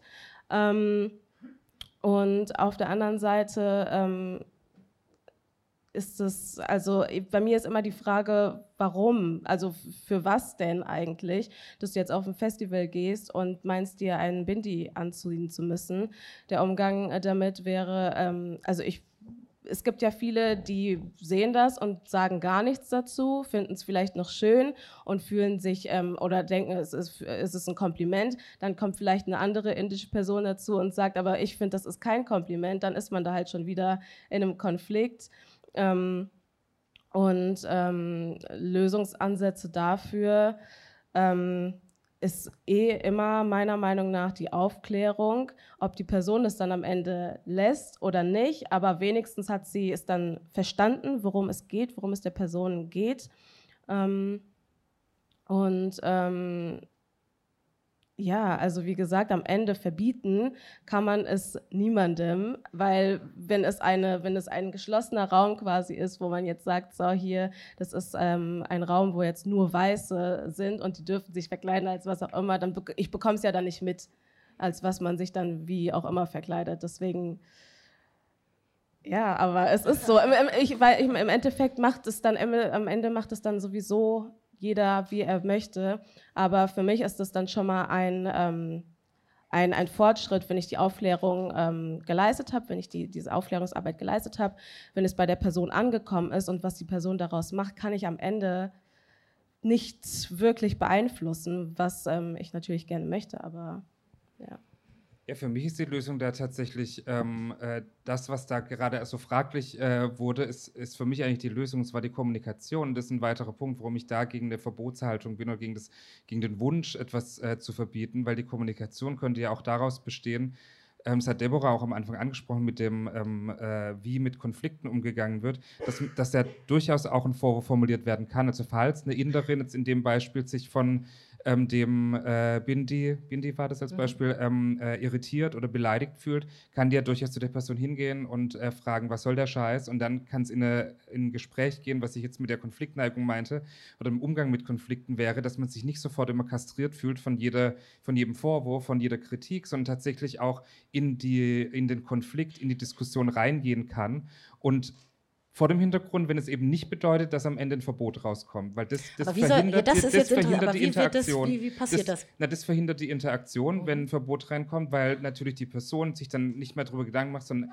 entweder sagt so, ähm, leckt mich am Arsch, ich bin hier raus, ich trage, was ich mhm. will, oder, so würde ich zumindest sagen, dass Leute reagieren, oder auf der anderen Seite sich unterwirft in Anführungsstrichen und äh, sagt, okay, da mache ich mit, ich äh, ziehe das nie wieder an, ich bin jetzt kultursensibel. Hat da eine, und das gibt es auch in anderen Bereichen, da würde ich sagen, hat da eine Auseinandersetzung mit Rassismus stattgefunden? Ich würde es bezweifeln. Ich glaube eher, dass tatsächlich über die Auseinandersetzung mit Widersprüchen, die in diesem Konflikt auftreten können, sowas wie Reflexion passieren kann und das Verbot dazu nicht führt. Zumal dann die andere Seite ist, ist dieses Verbot in diesem konkreten Beispiel sinnvoll oder nicht? Da würde ich dann auch sagen, äh, muss man danach fragen, ob ähm, die Verletzung einer Person genug Argument ist, um der Person Recht zu geben. Also, dass ich von etwas verletzt bin, habe ich damit Recht, da würde ich sagen, nein. Gleichzeitig muss man die Verletzung anerkennen, wenn man empathisch ist. Man kann natürlich auch einfach über Leute hinweggehen, würde ich nicht empfehlen. Aber eigentlich gehört es dazu anzuerkennen, wenn sich jemand als verletzt äußert. Das bedeutet aber nicht, dass ich der Person unumwunden Recht geben muss. Auch wenn sie einer in, dem, in der Hinsicht, um die es gerade geht, marginalisierten Position ist. Aber ja. so. Sehr gut, sehr gut, sehr gut, sehr gut, weiter. Mhm. Aber du hast ja nicht darüber zu entscheiden, ob ich recht damit habe, dass mir etwas wehtut. Also das ist, ähm, ja, also deswegen muss ich da ganz klar dagegen sprechen. Also wenn schon eine Person kommt und sagt, dass du das gerade trägst, tut mir weh, weil ich hier in Deutschland zum Beispiel nicht mit ähm, meiner kulturellen Kleidung so rumlaufen kann, ohne irgendwie auf der Straße angefeindet, vielleicht auch geschlagen, getreten, angespuckt, was auch immer zu werden. Und ähm, wenn mir dann jemand gegenübersteht und sagt, nee, also dann ist halt, bei mir ist dann halt automatisch vorbei, um es mal so ganz auf den Punkt zu bringen ähm, da hat dann niemand anderes darüber zu entscheiden, ob das okay ist, ob ich damit recht habe, dass es mir wehtut und dass mir abgesprochen wird, dass, ähm, dass das ähm, ganz klar gegen mich und meine Kultur geht. Ja, ich würde auch, also vielleicht gibt es an dem Punkt auch kein äh, äh, ganzes Zusammenkommen, aber tatsächlich der Punkt mit, dem, äh, mit den Verletzungen, das war mir gerade eigentlich wichtig, das hervorzuheben, dass mir nicht darum geht, ähm, äh, zu bestreiten, dass Menschen verletzt sind, sondern mir geht es eben darum, dass auch wenn es andere Beispiele sind, bei denen man das gar nicht ableiten, theoretisch ableiten kann, wenn es nicht um Rassismus oder Homofeindlichkeit geht und Leute sind von etwas verletzt, was man nicht intendiert hat, selbst dann würde ich sagen, auch wenn es von außen keine Berechtigung hat, die Verletzung muss man anerkennen, sonst ist man ein empathieloser Mensch. Auch dann muss ich einer Person gegenüber anerkennen, hat ihr wehgetan und nach Möglichkeit womöglich dann auch darüber sprechen und darauf eingehen. Ansonsten übergeht man Leute einfach. Das ist der eine Punkt. Die andere Seite ist aber bei dem, ähm, ob man dann der Person in der Verletzung selbst Recht gibt. Also die Verletzung, klar, verletzend, aber bedeutet das, dass das, wovon sich die Person verletzt fühlt, auch tatsächlich eine Diskriminierung ist. Und das würde ich in Zweifel ziehen. Jetzt wird es aber, in, ja, weiter. Ich frage, hm, super, ich lehne mich zurück. Ja. Entschuldigung. Naja, aber dass es eine Diskriminierung ist, das lege ich ja dann fest und nicht du in dem Fall. Also ähm, und, und, das ziehe ich in Zweifel. Also, also dass quasi, dass eine Person einer anderen gegenüber ähm, einfach sagen kann, das diskriminieren und das nicht, da würde ich schon davon ausgehen, dass beide Personen auch darüber nachdenken können müssen, ähm, wie das Verhalten zum Beispiel intendiert war, wie das Verhalten zu bewerten ist, dass es nicht einseitig bestimmbar ist, weil ich kenne diese Diskussion genauso aus dem, ähm, also ich kenne die auch in Bezug auf Rassismus und ich kenne die, ist vielleicht jetzt nur ein zusätzliches Beispiel, weiß nicht, ob es was bringt, aber ist ähm, aus der lesbisch-schwulen Szene kenne ich das auch nicht, da kann ich es auch gefühlt direkt nachvollziehen, ist, ähm, dass äh, die Kritik daran, dass Heteros in äh, schwulen Clubs äh, zum Teil ja gerne Party machen, was auch immer mehr wird, was ich eigentlich auch eine gute Sache finde. Ähm, aber prinzipiell, es gibt unterschiedliche An Ansichten dazu, aber prinzipiell eben der, ähm, äh, es da auch diesen Ansatz gibt, dass Hetero-Pärchen in schwulen Clubs nicht knutschen dürfen sollten. Mhm. Weil die überall knutschen können, während wenn ich mit meinem Partner oder wenn eine Lesbe mit ihrer Partnerin rausgeht, sich genau überlegen muss, welchen Straßenabschnitt geht sie entlang, weil sie sonst vermutlich verprügelt wird, auch in Berlin, wo man sagt, das sei so liberal. Und da kann ich diesen, äh, das schon nachvollziehen, dann diesen, dieses Gefühl, dass ich da sage, eigentlich ist das eine Diskriminierung hier, weil ihr seid so privilegiert, ihr könnt überall rummachen, warum kommt ihr in meinen Club und macht hier rum, das geht gar nicht. Und diese Haltung gibt es auch, die finde ich aber zum Beispiel grundsätzlich falsch, weil ich eher für eine Gesellschaft streite, in der alle überall knutschen können. Aber das ist jetzt sehr an diesem, an diesem konkreten Beispiel festgemacht, mhm. worauf ich damit eher hinaus will, ist, dass weil, sich, weil ich mich davon verletzt fühle und ich daran merke, meine Begrenzung in dieser beschissenen Gesellschaft, heißt es nicht, dass diese Personen tatsächlich sich falsch verhalten. Mhm. wäre meine Begründung dafür. Ich bleibe dabei, was ich gesagt habe, ähm, weil ähm, warum, also äh, ich glaube, das ist eine, eine, etwas andere Diskussion um ähm, das Knutschen. Ich, wie gesagt, ich, ähm, das ist ähm, nicht so ganz mein Gebiet, deswegen möchte ich mir auch nichts irgendwie herausnehmen, da was zu sagen. Aber ähm, das mit den Kostümen, also und, oder Verkleidung oder wie auch immer. Ähm, warum willst du es denn unbedingt machen, wenn ich dir schon sage, das verletzt mich und du dann trotzdem also die, das ist ein ignorantes Verhalten einfach. Also auch nochmal dann zurück zum Knutschen. Meinetwegen, ich bin ein Hetero und in einem Club, ähm, in einem schwulen und äh, oder in einem homosexuellen Club dürfen äh, Heteropaare nicht knutschen. Dann halte ich mich halt eben da dran. Aber ähm, ich meine, das ist dann halt nochmal ein Space ja, das ist ein Space und wenn du aber draußen in der Öffentlichkeit so rumläufst, das ist oder rumknutschst, du kannst du kannst das Knutschen ja für ähm, für egal ob hetero oder homosexuell kannst du ja in der Öffentlichkeit nicht verbieten oder wie auch immer da irgendwelche Einschränkungen machen. Aber wenn ich dich jetzt auf der Straße, klar, auch wenn ich dich auf der Straße treffe und du trägst ein Kostüm, das aus meiner Kultur ein Sprung ist oder so und wir irgendwie aneinander geraten und ähm, ob du dann eine nächste Straße weiterläufst und das oder morgen dann äh, das nochmal wieder trägst. Ich sehe es ja nicht, wie auch immer. Aber ähm, wirklich dann, zu, also, also bei mir ist halt wirklich immer dieses große Fragezeichen ähm, dahinter, weil ähm, es, wie gesagt, auch einfach ein sehr ignorantes Verhalten ist, dann vehementes abzustreiten und zu sagen, nö, ich mache es trotzdem, weil es mir gefällt, ob es dir weh tut. Du ähm, sprichst es mir dann im Prinzip, aber oder den Personen sprichst du dann trotzdem ab. Also es ist dir dann im Prinzip egal, weil in der nächsten Straße-Ecke könnte dich wieder darauf jemand ansprechen, aber es ist ja dann immer noch. Also vielleicht verstehe ich dich auch einfach falsch oder wie auch immer, wir kommen da vielleicht nicht auf einen Nenner. Aber also ich sehe das nicht so, dass das unbedingt äh, deswegen der Person egal sein muss. Ne? Also, weil ich gehe davon aus, also dass die, ähm, auch bei dem Beispiel mit dem Knutschen, es gibt durchaus den Ansatz, dass äh, Heteros ihr Privileg nicht in der Öffentlichkeit ausleben sollen, weil es Leute gibt, die das nicht können, also nicht in der Öffentlichkeit Händchen halten sollten. Den Ansatz gibt es schon auch. Und das äh, führe ich nochmal an, weil ich denke, man muss auch beide Seiten sehen. Die eine Seite ist die, die sich verletzt zeigt und auf jemanden zugeht und möchte, dass die Person sich umzieht, auszieht oder das Knutschen sein lässt. Das ist auch eine ziemlich harte Position, in die man sich da begibt. Das ist eine ziemlich harte Einstellung. Und ich, damit äh, spreche ich nicht die Verletzung ab, die da vielleicht äh, da sein kann oder da ist, ähm, sondern dass das auch eine äh, Interaktion ist, in der eine Person auf die andere zugeht, was sehr, ähm, was auch sehr eingreifendes einfordert in die andere Person, in den Körper auch der anderen Person, als sich umzuziehen beispielsweise. Und ich da noch den Zusatz hinzugeben würde, dass bei einer Interaktion auch was anderes rauskommt, dass nicht so sein muss, dass die eine sagt, zieh das aus und die andere, mir egal, sonst kann ja auch sein, dass die in eine Kommunikation treten und ähm, es möglicherweise für die eine okay ist, dass die das Bindi am Ende doch trägt, am nächsten Tag, oder dass die andere sagt, okay, dann trage ich das jetzt anders oder nicht mehr. Also es gibt ja auch andere Möglichkeiten als diesen ähm, am Ende äh, für womöglich beide frustrierenden Umgang miteinander. Und ich glaube nicht, dass es allen Leuten wirklich äh, scheißegal ist. Ja, das kann gut sein. Ähm, aber wie gesagt, also auch innerhalb von bestimmten Communities kann es ja sein, so wie du eben gesagt hast, man einigt sich dann, man kommt vielleicht ins Gespräch ähm, und man äh, kommt, äh, man einigt sich mit einem Kompromiss. Ich trage das jetzt doch anders oder äh, wie auch immer, so dass es nicht mehr ganz so hervorsticht, dass das jetzt ein Bindi sein soll. Ähm, aber ich habe ja auch schon vorhin gesagt, dass ähm, es innerhalb von den Communities Leute gibt, die alle verschiedene Meinungen dazu haben. Also wenn jetzt eine Inderin sagt, das ist okay, du kannst es so tragen, du kannst es komplett so lassen, wie du es von Anfang an getragen hast. Die andere sagt, bitte äh, in einer anderen Variante. Der andere sagt, nö, komplett gar nicht. Also das sind halt, wie gesagt, das sind alles Sachen, wo man aneinander stößt, wie auch immer.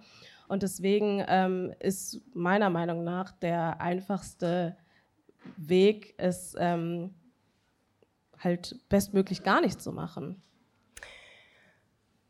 Bevor solche Dinge dann halt ich glaube, die Konfliktlinie ist ziemlich klar geworden. Ich würde noch mal gerne fokussieren, dass wir über Kultur, kulturelle Güter sprechen. Und das würde mich jetzt auch hinführen, über was sprechen wir überhaupt? Weil Knutschen als Kulturgut, das N-Wort als Kultur, da würde man noch sagen als Sprachgut. Deswegen, also es ist tatsächlich schwierig bei dieser Debatte, über was reden wir eigentlich, wenn wir über kulturelle Aneignung sprechen.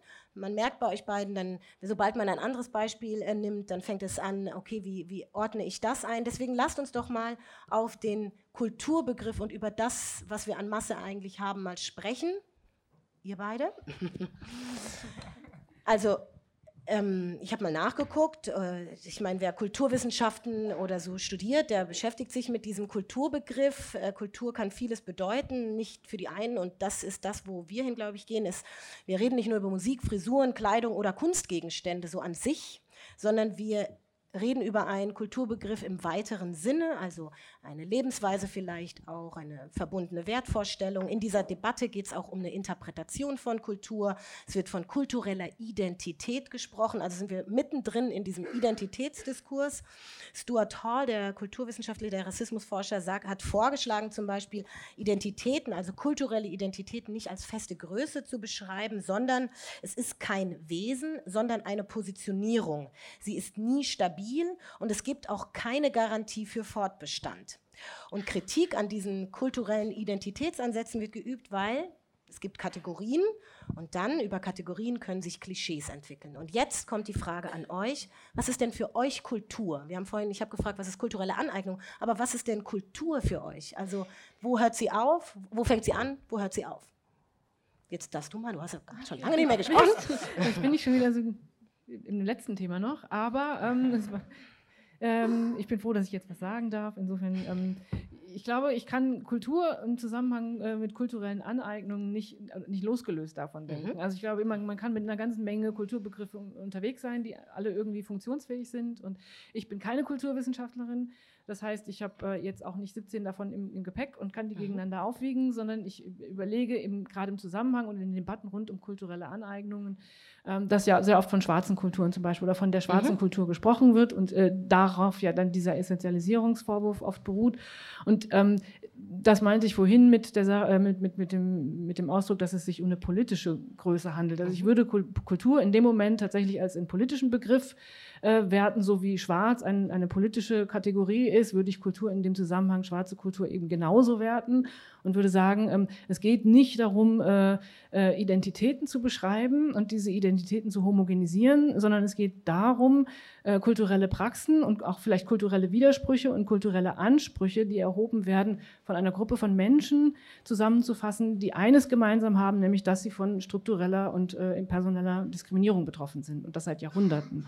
Das heißt, dass ähm, es tatsächlich um Auseinandersetzungen rund um Kultur geht, von, ja, angesichts von Personen, die und da wäre ich so ein bisschen wieder bei der Sklavenfrage vielleicht auch, die äh, über Jahrhunderte hinweg eben Körperpolitiken ausgesetzt worden sind, die ähm, äh, ja auch äh, sexueller Gewalt ausgesetzt worden sind, die ähm, also einen ganz eigenen Zugang dazu haben oder ähm, ja, äh, erlebt haben, dass das, was für sie äh, einen bestimmten Wert hat, eben erotisiert, exotisiert und so weiter wird. Also das heißt, es geht immer um eine Auseinandersetzung mit Strukturen und mit Machtverhältnissen, die gegenwärtig sind, aber eben eine sehr lange und tiefgehende historische Bedeutung haben. Kannst du das an einem Beispiel mal deutlich machen? Ist es das Beispiel zum Beispiel, Schwarze tragen Cornrows und haben am Arbeitsplatz eine andere, äh, unter Umständen machen eine andere Erfahrung, was ich am Anfang gesagt habe, zu Models auf dem Laufsteg, wo es dann High Fashion ist? Ist es das, wo sozusagen der politische Kontext entkontextualisiert wird? Oder mal so ein konkretes, damit wir das so ein bisschen ja, greifen können? Ich würde das vielleicht äh, dieses Federnbeispiel nehmen, mhm. ähm,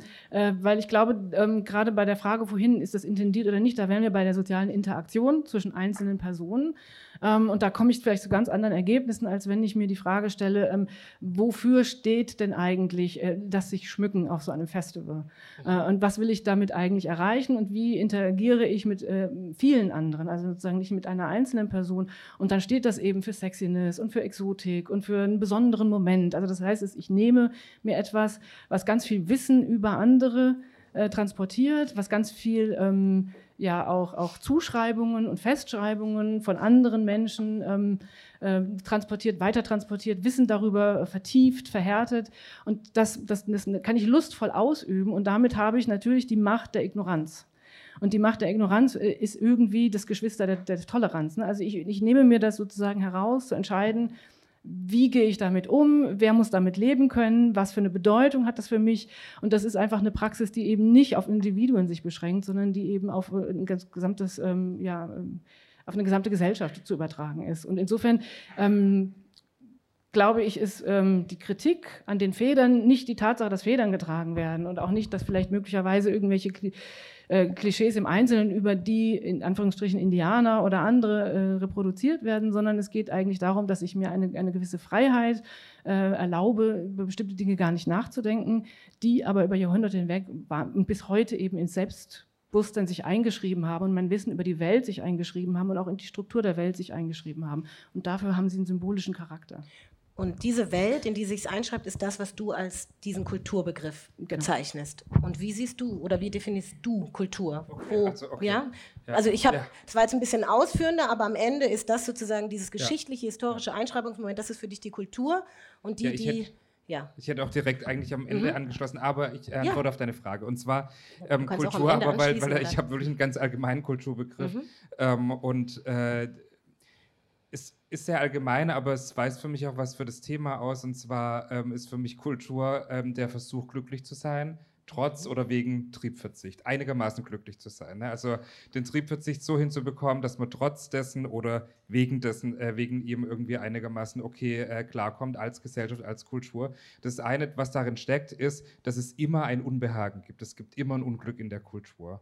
Also und das ist, und das ist für mich ein Punkt, ähm, de, den man sich auch immer wieder vor Augen führen muss, weil ich sehe schon eine gewisse Essentialisierung in nicht in jedem Text zu kultureller Aneignung, aber in dem, was ich dann wiederum im Blick habe in Bezug auf Aktivismus gegen kulturelle Aneignung, ähm, der tatsächlich sehr ethnisierend vorgeht, also der Kultur einen, einen ethnischen Charakter gibt, weshalb ich auch da von folkloristischem Ansatz gesprochen habe und äh, Kulturen. Und das ist nicht nur in Bezug auf kulturelle Aneignung so, auch im, ähm, in Bezug auf Queer, also LGBT gibt es das, auch in Bezug auf Klassismus, wo Kulturen, Subkulturen ausgemacht werden und die ausschließlich affirmativ beschrieben werden, ausschließlich als etwas Gutes und dort ist eine gute und ähm, dann in Bezug auf äh, ethnische Kulturen auch so was Ursprüngliches, das haftet anderen Kulturen in diesen Gedanken dann auch an und das sei irgendwie was Bodenständiges, Gutes, Ursprüngliches, Tolles und so weiter, zum Teil dann auch Fremdes, wenn es um Rassismus geht. Und das ist für mich aus einer, so einem Kulturverständnis heraus, wie ich das habe, zu kritisieren, weil man davon ausgeht, dass dort irgendwie so eine Erfüllung für die Individuen stattfindet, dass die sich unter so eine Kultur, die ja ein Konstrukt ist, einpressen.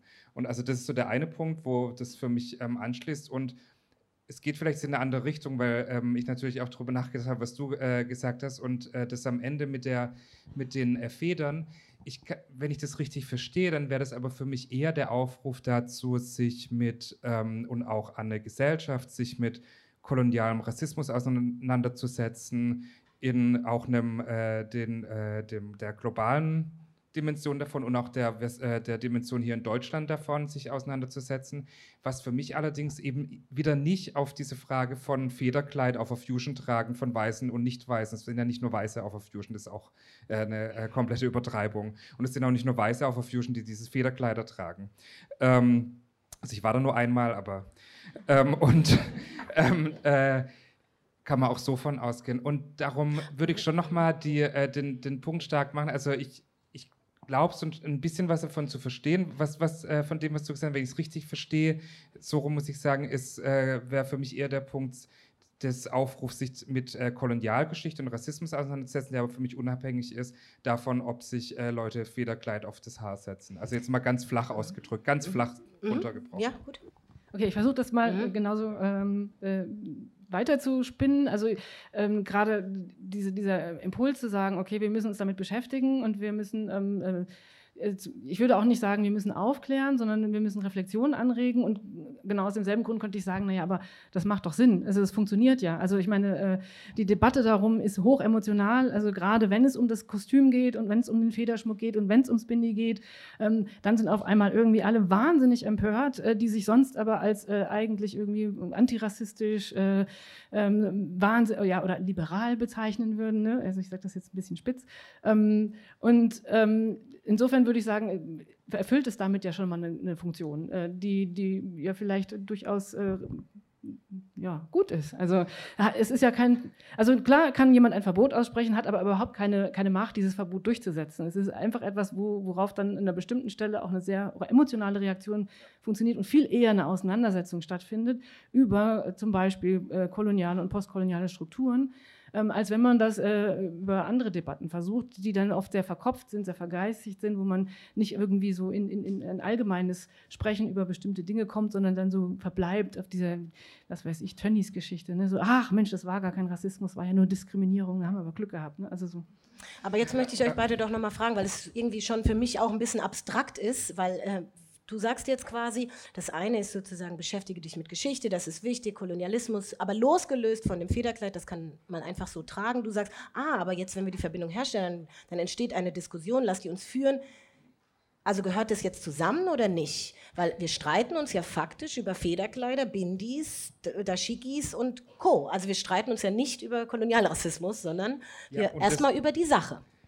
Und das ist ja ein wichtiger Punkt, finde ich, dass es eben darum dann doch eben äh, oft nicht geht, weil ich, also ich bin eine große Freundin von Gefühlen und von Drama, aber ähm, die, äh, das, was dann in den Diskussionen eben für mich zu stark ist, ist tatsächlich der Affekt, das Emotionale dann wiederum. Gerade auch äh, bedingt, ich bin auch keine Feindin von Twitter und Social Media, aber so, ähm, da wird es ja nochmal äh, hochgestachelt, dass es da von, von allen Seiten, die man sich vorstellen kann, um Emotion und Identität geht. Und das das letzte Argument jeweils ist, dass man sich von der Kritik angegriffen fühlt oder dass ich kritisiere als mit dem Argument, dass ich angegriffen wurde. Das ist eigentlich so das Einzige, was, was so, oder eins der großen Dinge, die irgendwie hin und her gehen. Und da ist für mich Affekt eher im Weg, etwas zu verstehen. Für mich kann Affekt auch beflügeln und irritieren und ich ärgere mich und dann kommen meine Gedanken noch mal ins Wanken, aber es kann auch bedeuten, stehen zu bleiben, mir keine Gedanken mehr drüber machen zu können. Und das ist auch bei, also unter anderem auch bei der Diskussion um kulturelle Aneignung so.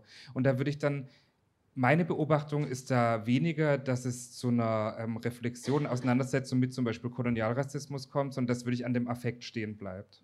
Mhm. Wie siehst du das? Ähm, ich würde sagen, dass es bestimmt Momente gibt, in denen das genauso ist. Ähm, ich würde aber ähm, auch sagen, dass äh, da wieder genau dieser Punkt drin reinspielt, dass es ähm, einfach äh, wahnsinnig lange Bemühungen gab, äh, sich also die eigene Perspektive oder die eigene Betroffenheit vor allen Dingen zu rationalisieren und zu verwissenschaftlichen und in Abhandlungen und sonst was irgendwie hinzugehen und zu erläutern und vielleicht auch mit so einem aufklärerischen Impetus zu versuchen, dadurch bestimmte Praxen einfach sichtbar zu machen. Und dann gibt es einfach eine, eine wahnsinnig lange Tradition, das nicht anzuerkennen äh, oder als unwissenschaftlich äh, vielleicht auch ähm, erstmal abzulegen.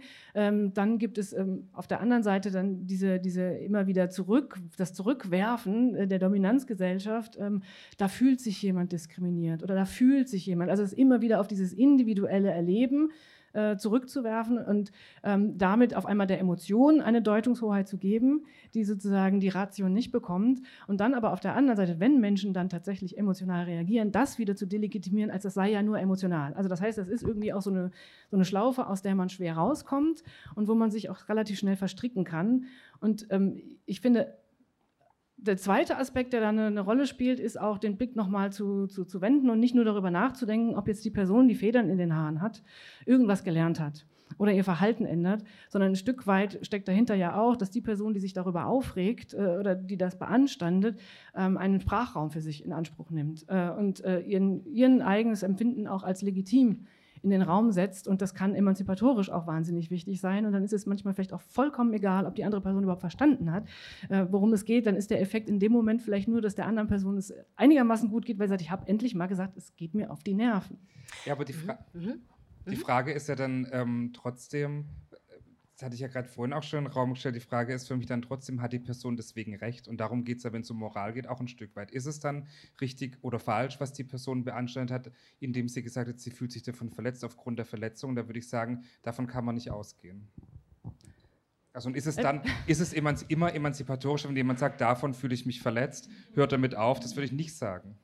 Nein, dass es immer so ist, würde ich auch nicht ja. sagen. Aber ich glaube, dass an bestimmten Stellen es auch manchmal einfach reicht, äh, äh, sich die Wirkung anzugucken auf die Person, die das äußert und nicht immer darauf zu achten, hat das denn jetzt möglicherweise auch eine, eine, eine handlungsverändernde Wirkung auf die Person, die gerade, äh, der gerade, die, die gerade darauf hingewiesen wird, dass sie etwas tut, was eine andere Person verletzt. Aber da kommen wir, mhm. sorry. Nee, nee, ich wollte Aber nur, weißt du, ja. da kommen wir zu einem ja, ja. heiklen mhm. Punkt und da kommen mhm. wir zu einem Punkt, der auch mit zu den Kontroversen und Beißreflexe beigetragen hat, wo wir gerade mhm. vorhin auch schon gelandet sind.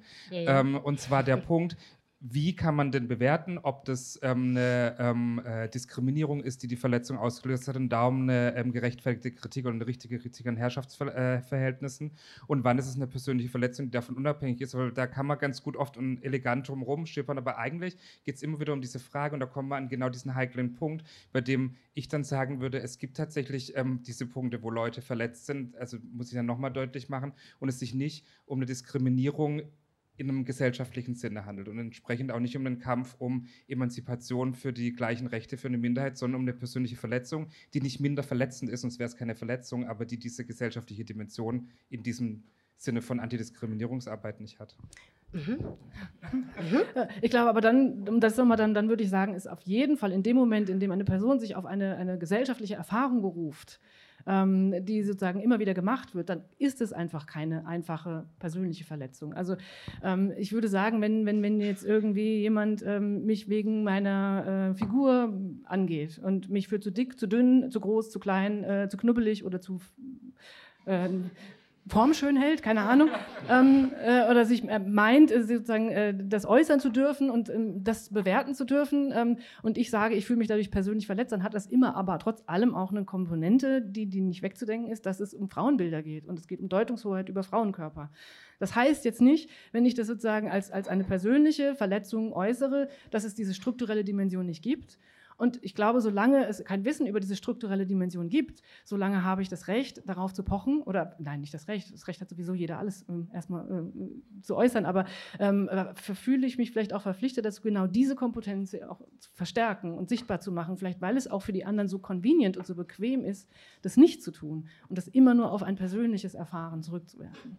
Das ist ein guter Punkt. Jetzt werfe ich rein, um ein guter Punkt, um reinzugehen weil ihr jetzt zwei Ebenen aufgemacht habt. Wir sind jetzt also bei dem Persönlichen, also an welcher Stelle ist es eine persönliche Nummer, die man individuell entscheiden kann und diskutieren kann, wo ist es ein Strukturding, wo ist, und deswegen will ich ein Beispiel bringen, um da einen Schritt weiter zu gehen. Also strukturell wird es dann, wenn es um eine Kapitalismuskritik geht. Also wenn es zum Beispiel um ein konkretes Beispiel geht, wo es heißt, UnternehmerInnen oder weiße Künstlerinnen adaptieren etwas und haben, verdienen damit Geld, wo andere damit kein Geld verdienen, nämlich die, wo beispielsweise ein Merkmal herkommt.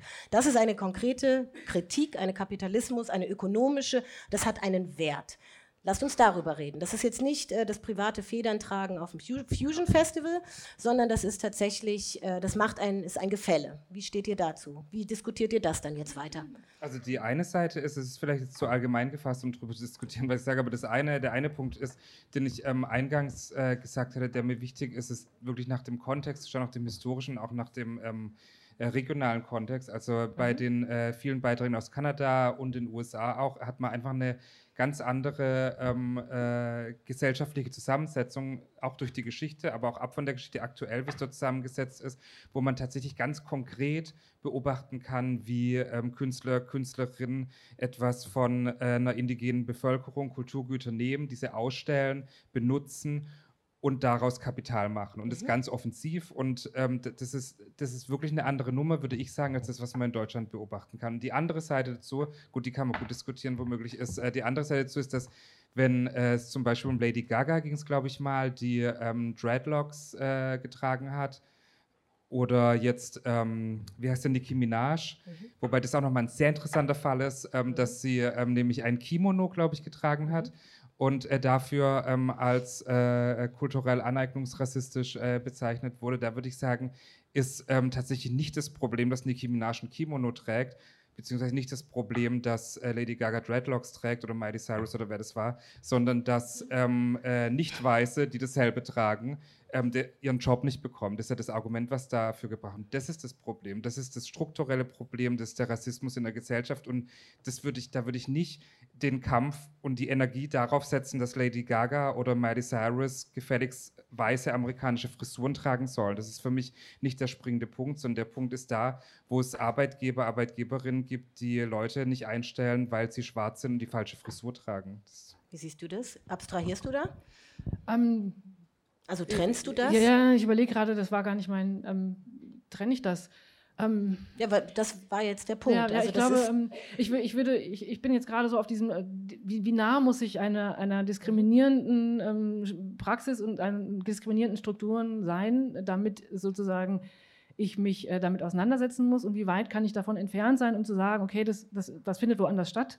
Da profitiere ich nicht von und in dem Maße sozusagen kann ich anders damit umgehen. Also ich glaube, man geht damit anders um, mit Sicherheit. Ähm, ich würde aber trotzdem sagen, dass ähm, es ist zu leicht zu sagen, äh, dass, dass es sozusagen um eine gegenwärtige Auseinandersetzung um, um, um Haare äh, geht und um eine, eine Macht über ähm, äh, Aussehen und, und, Zugang zu Ressourcen und Ähnlichem, das in Amerika stattfindet und weil es das hier nicht gibt oder scheinbar nicht gibt, ähm, äh, kann man sich hier etwas lockerer damit irgendwie auseinandersetzen oder kann da entspannter drüber diskutieren.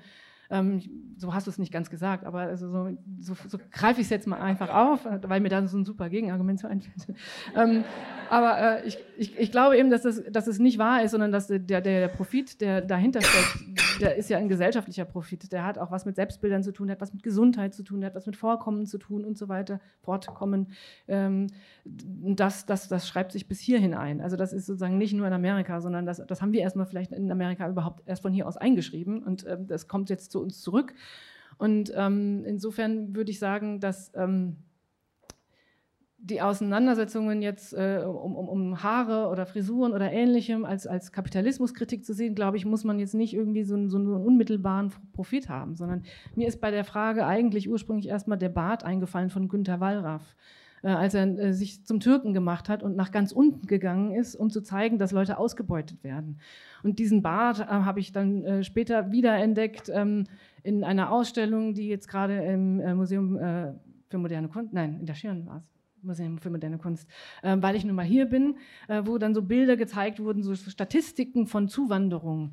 Ähm, und da, da, sind dann immer so kleine Icons gemalt, woran man dann gucken kann, wie viele Menschen kommen denn jetzt und wie sehr verändern die uns und äh, was bedeutet das. Und die sind erstmal eigentlich nur so Figuren ohne Zuordnung und mit der Zeit haben die alle auch diesen kleinen Bart. Ähm, und also in, insofern finde ich, da, da, kann man sehen, wie viel äh, Wissen über ähm, die, die soziale äh, Bedeutung einer Person in einem, in einem Stück Frisur stecken kann. Und damit kann ich positiv oder negativ spielen und trotzdem sagt das was über meine gesellschaftliche Stellung und über meine Chancen aus und über meine Ressourcen in dieser Gesellschaft. Und insofern, ich finde schon, wenn das jetzt eindeutig als solidarisches Zeichen getragen worden wäre, also hätte sie, äh, welche sie auch immer, äh, die, die, eine weiße sie, äh, eine schwarze Frisur getragen und hätte gesagt, Solidarität und hätte sich vielleicht hingekniet und die Hand hochgehoben und hätte gesagt, Schwestern, ich bin bei euch, dann hätte das mit Sicherheit eine komplett andere Wirkung und da würde ich dann vielleicht wieder bei der Intention sein, als wenn ich es einfach als Schmuck nehme und die politische Dimension meines Schmucks nicht mitdenke. Und ich glaube, ich würde es nicht verbieten, also da, da, da würden wir konform gehen, aber ich finde, die Konfrontation damit aushalten zu müssen, dass Leute stinksauer sind und sagen, geht's noch? Dieser Diskurs ist nicht neu. Du hast dir jetzt einfach gegönnt, das so lange zu ignorieren, wie es geht jetzt ist Ende mit der Gönnung, jetzt musst du dich halt auseinandersetzen. Und das finde ich völlig legitim.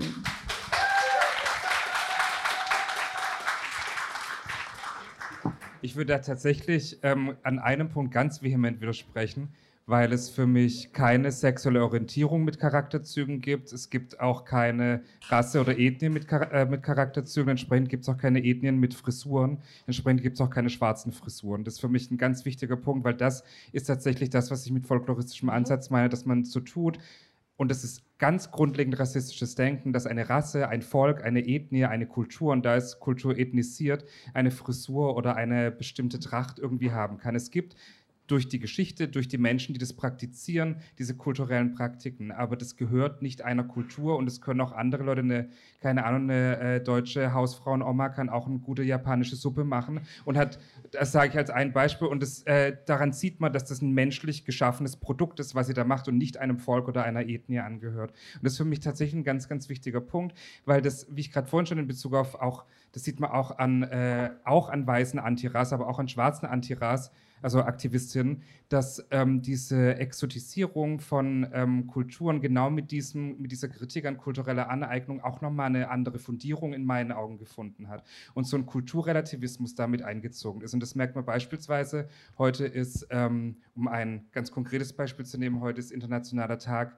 gegen Genitalverstümmelung bei Frauen und Mädchen. Und das ist auch so ein Punkt, der in, ich bin ja äh, promovierte Geschlechterforscherin, also spreche jetzt über das Feld, aus dem ich komme und in dem ich arbeite, in dem in queeren Aktivismus und innerhalb der Gender Studies es den Ansatz, den aktuellen Ansatz gibt, unter anderem auch von Judith Butler vertreten, dass man ähm, aus Kultursensibilität eben nicht mehr von äh, Genitalverstümmelung, sondern von Genitalritzen sprechen soll, was für mich eine ganz klare frauenverachtende Haltung ist und ähm, diese frauenverachtende Praxis und, und Verstümmelung ähm, äh, ähm, relativiert. Und das wird durch diesen Ansatz von man die, e, die eine Ethnie macht es so, die andere Ethnie macht es so, denen gehört das, uns gehört das nicht, unterstrichen. Also das finde ich wirklich ein ganz, darum, da reagiere ich tatsächlich auf den Punkt dann allergisch, wenn man sagt, es gibt irgendwie schwarze Frisuren oder ein schwules Hemd. Das, äh, ja, also das sind so Sachen, das, bei, bei Homosexualität das sind die Grundlage für Pathologisierung, Homosexualität den Charakter oder ein Aussehen zuzuschreiben. Es gibt Homosexuelle, die sich auf eine spezifische Art verhalten, aber es gibt nicht das homosexuelle Verhalten. Aber das, da wären wir, glaube ich, gerne an dem Punkt, den ich meinte, dass Sorry, ich wollte nicht in deinen Applaus reinquatschen.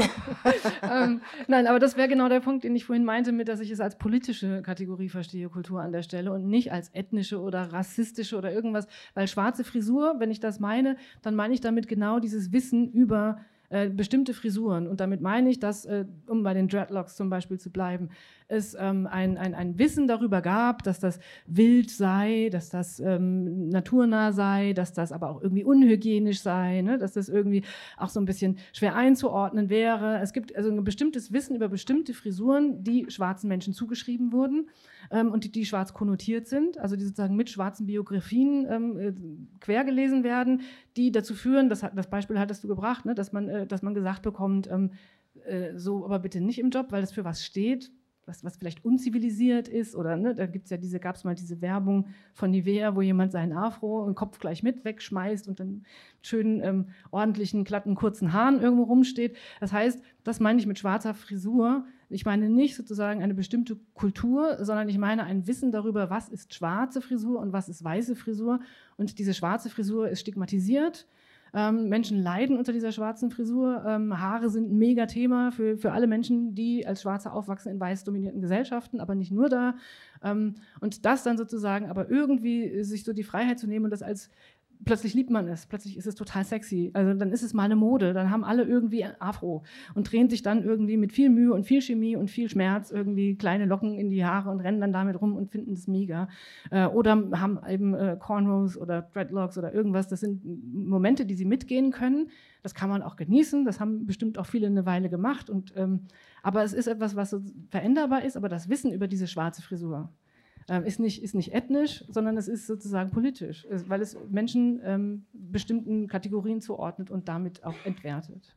Ja, ich würde da aber tatsächlich nochmal das wiederholen, dass für mich das Frisurtragen oder das Tragen der Frisur einfach keine, äh, Rassist, kein rassistischer Akt ist. Es geht ja da nicht darum, das hast du auch nicht gesagt, aber ich würde es wirklich nochmal also davon abgrenzen, dass sich jemand ähm, lustig macht auf eine rassistische Art und Weise, wie mit einem äh, Kostüm, mit irgendeinem Kostüm. Und dann, da ist dann schon der Punkt, und das ist ja eigentlich, so wie ich aus den 80er Jahren Critical Whiteness, die Ursprünge von Critical Whiteness verstehe, müsste man eher so rumgehen ähm, und den Rassismus kritisieren, der genau dieser Vorstellung innewohnt, dass es eine schwarze Frisur gibt und das für mich eine rassistische Vorstellung bleibt, dass man nämlich gesagt hat mit, mit Critical Whiteness, auch Weiße werden rassifiziert, also auch Weiße werden auf eine unsichtbar sichtbare Weise, sie werden unsichtbar gemacht auf eine privilegierte Art und Weise, aber rassifiziert und ohne dass es quasi kulturell derart mit ähm, Rassismus stigmatisiert und sichtbar gemacht wird, wie das bei Nicht-Weißen, insbesondere bei Schwarzen der Fall ist. Und über sowas kommen wir zu einer Reflexion zu dem Privileg, in einer Gesellschaft beispielsweise weiß zu sein, was es bedeutet,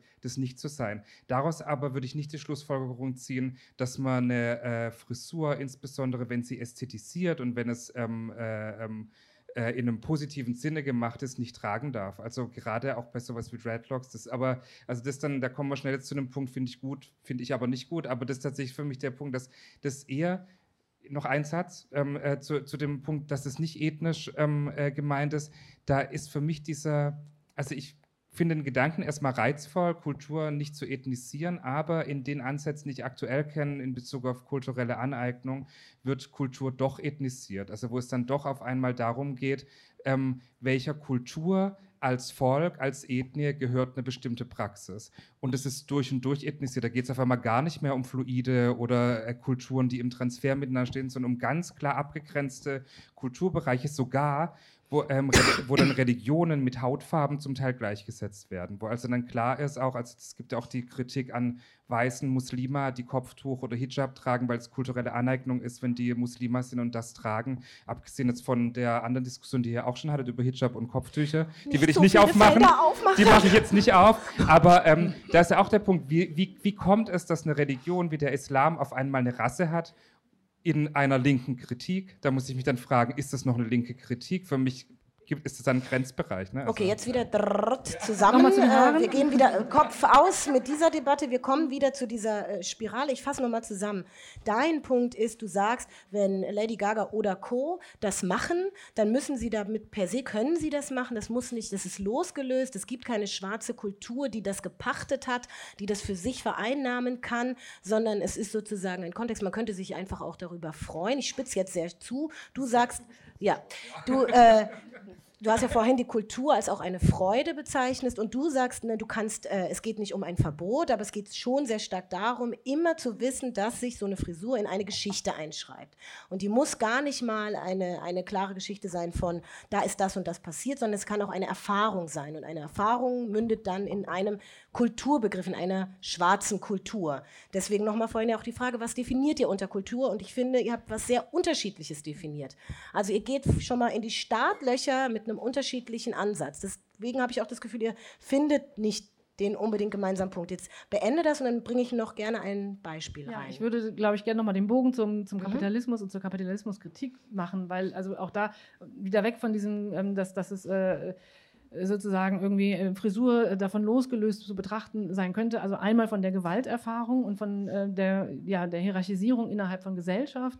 Ähm, da fällt mir immer ein Beispiel ein, äh, um das auf dem, auf dem Individuum äh, gemessen zu sehen, dass äh, von einer Freundin die Tochter, ähm, eine schwarze Deutsche, von ihrer Oma äh, immer die Haare wild zurückgezogen bekommen hat, immer mit dem, wenn sie sie offen tragen wollte, ach Kind, man muss es doch nicht gleich sehen. Und das ist, das, so entsteht Frisur und so und, und, und im Gegenentwurf entsteht auch wiederum Frisur. Und das ist sozusagen etwas, was auf einer Erfahrung beruht und nicht sozusagen auf einer das ist vielleicht bei Treadlocks nochmal anders, ne? aber es ist trotzdem was, was auf Erfahrung beruht. Und äh, genau diese Erfahrung wird dann eben darüber hinaus auch noch ähm, ähm, äh, exploited. Ähm, in, äh, na, gibt's doch gar nicht, als ob ich ausgebeutet, danke. Ich habe zu viel Netflix geguckt. Die wird ausgebeutet, ähm, weil äh, es dann eine, eine, Riesenindustrie gibt, die genau dieses, dieses Bedürfnis sozusagen danach, ein, ein Stigma auszuradieren, ähm, beruht. Und äh, dann sozusagen obendrauf dann nochmal eine, eine Industrie gesetzt wird, die dann diese, diese Erfahrung von Stigma irgendwie erotisiert und man dann sagt, ach, das, ach, ich wäre auch so gern Ethnic. Ne? Dann, dann kommt dieses Ethnic, aber das wird von außen drauf geschrieben. Also das wäre mein Punkt dazu. So, ich versuche jetzt den Kanal ein bisschen enger zu fassen, weil ich will noch mit euch äh, hin und habe auf die Uhr geguckt. Ähm, kurz in den, äh, in den Kopf genommen, dass es auch eine Debatte gibt um die Aneignung, Musea, also Kulturgüter im Sinne von also wirklich äh, nicht teilbare Güter, also museale Gegenstände, wie zum Beispiel sowas wie Skalpe, die äh, von äh, in einer indigenen, vom, in einem Tribe eben in einem Karl-May-Museum liegt, seit 2014 zurückgefordert wird. Ich nehme extra dieses Beispiel, weil wir die ganze Zeit über dieses Verkleidungskostüm einer Gruppe sprechen, die hier tatsächlich keine große Lobby hat, also Native Americans. Äh, Die Debatte wird jetzt hier nicht so breit geführt. Es gibt aber sehr wohl in einem Museum eine große Debatte, die geführt wird. Und der Fall wird jetzt zum Beispiel vor dem US-Department verhandelt, weil die keine Lösung finden. Und da schließt sich für mich zum Beispiel, ohne das Beispiel zu vertiefen, der Kreis zwischen Vergangenheit, Gegenwart und Zukunft. Zwischen vielleicht auch Faschingskostümen und auf einmal einem Museum. Fragezeichen. Meine Frage an euch, verändert also das Wissen über Herkunftsgeschichte, wenn wir uns wirklich damit auseinandersetzen, vielleicht unseren Blick nicht doch auch auf Kostüme, auf das Alltägliche, auf das einfach mal so nonchalant Anwendende. Tut es das oder nicht? Oder bleibt es einfach dabei, dass ich das losgelöst betrachten kann? Ja, also wenn ich die Frage richtig verstehe, also ich, ähm, und ich weiß nicht, ob ich sie richtig verstehe, ähm, und ich glaube nicht, dass Ich man... habe auch jetzt sehr schnell zusammengefasst.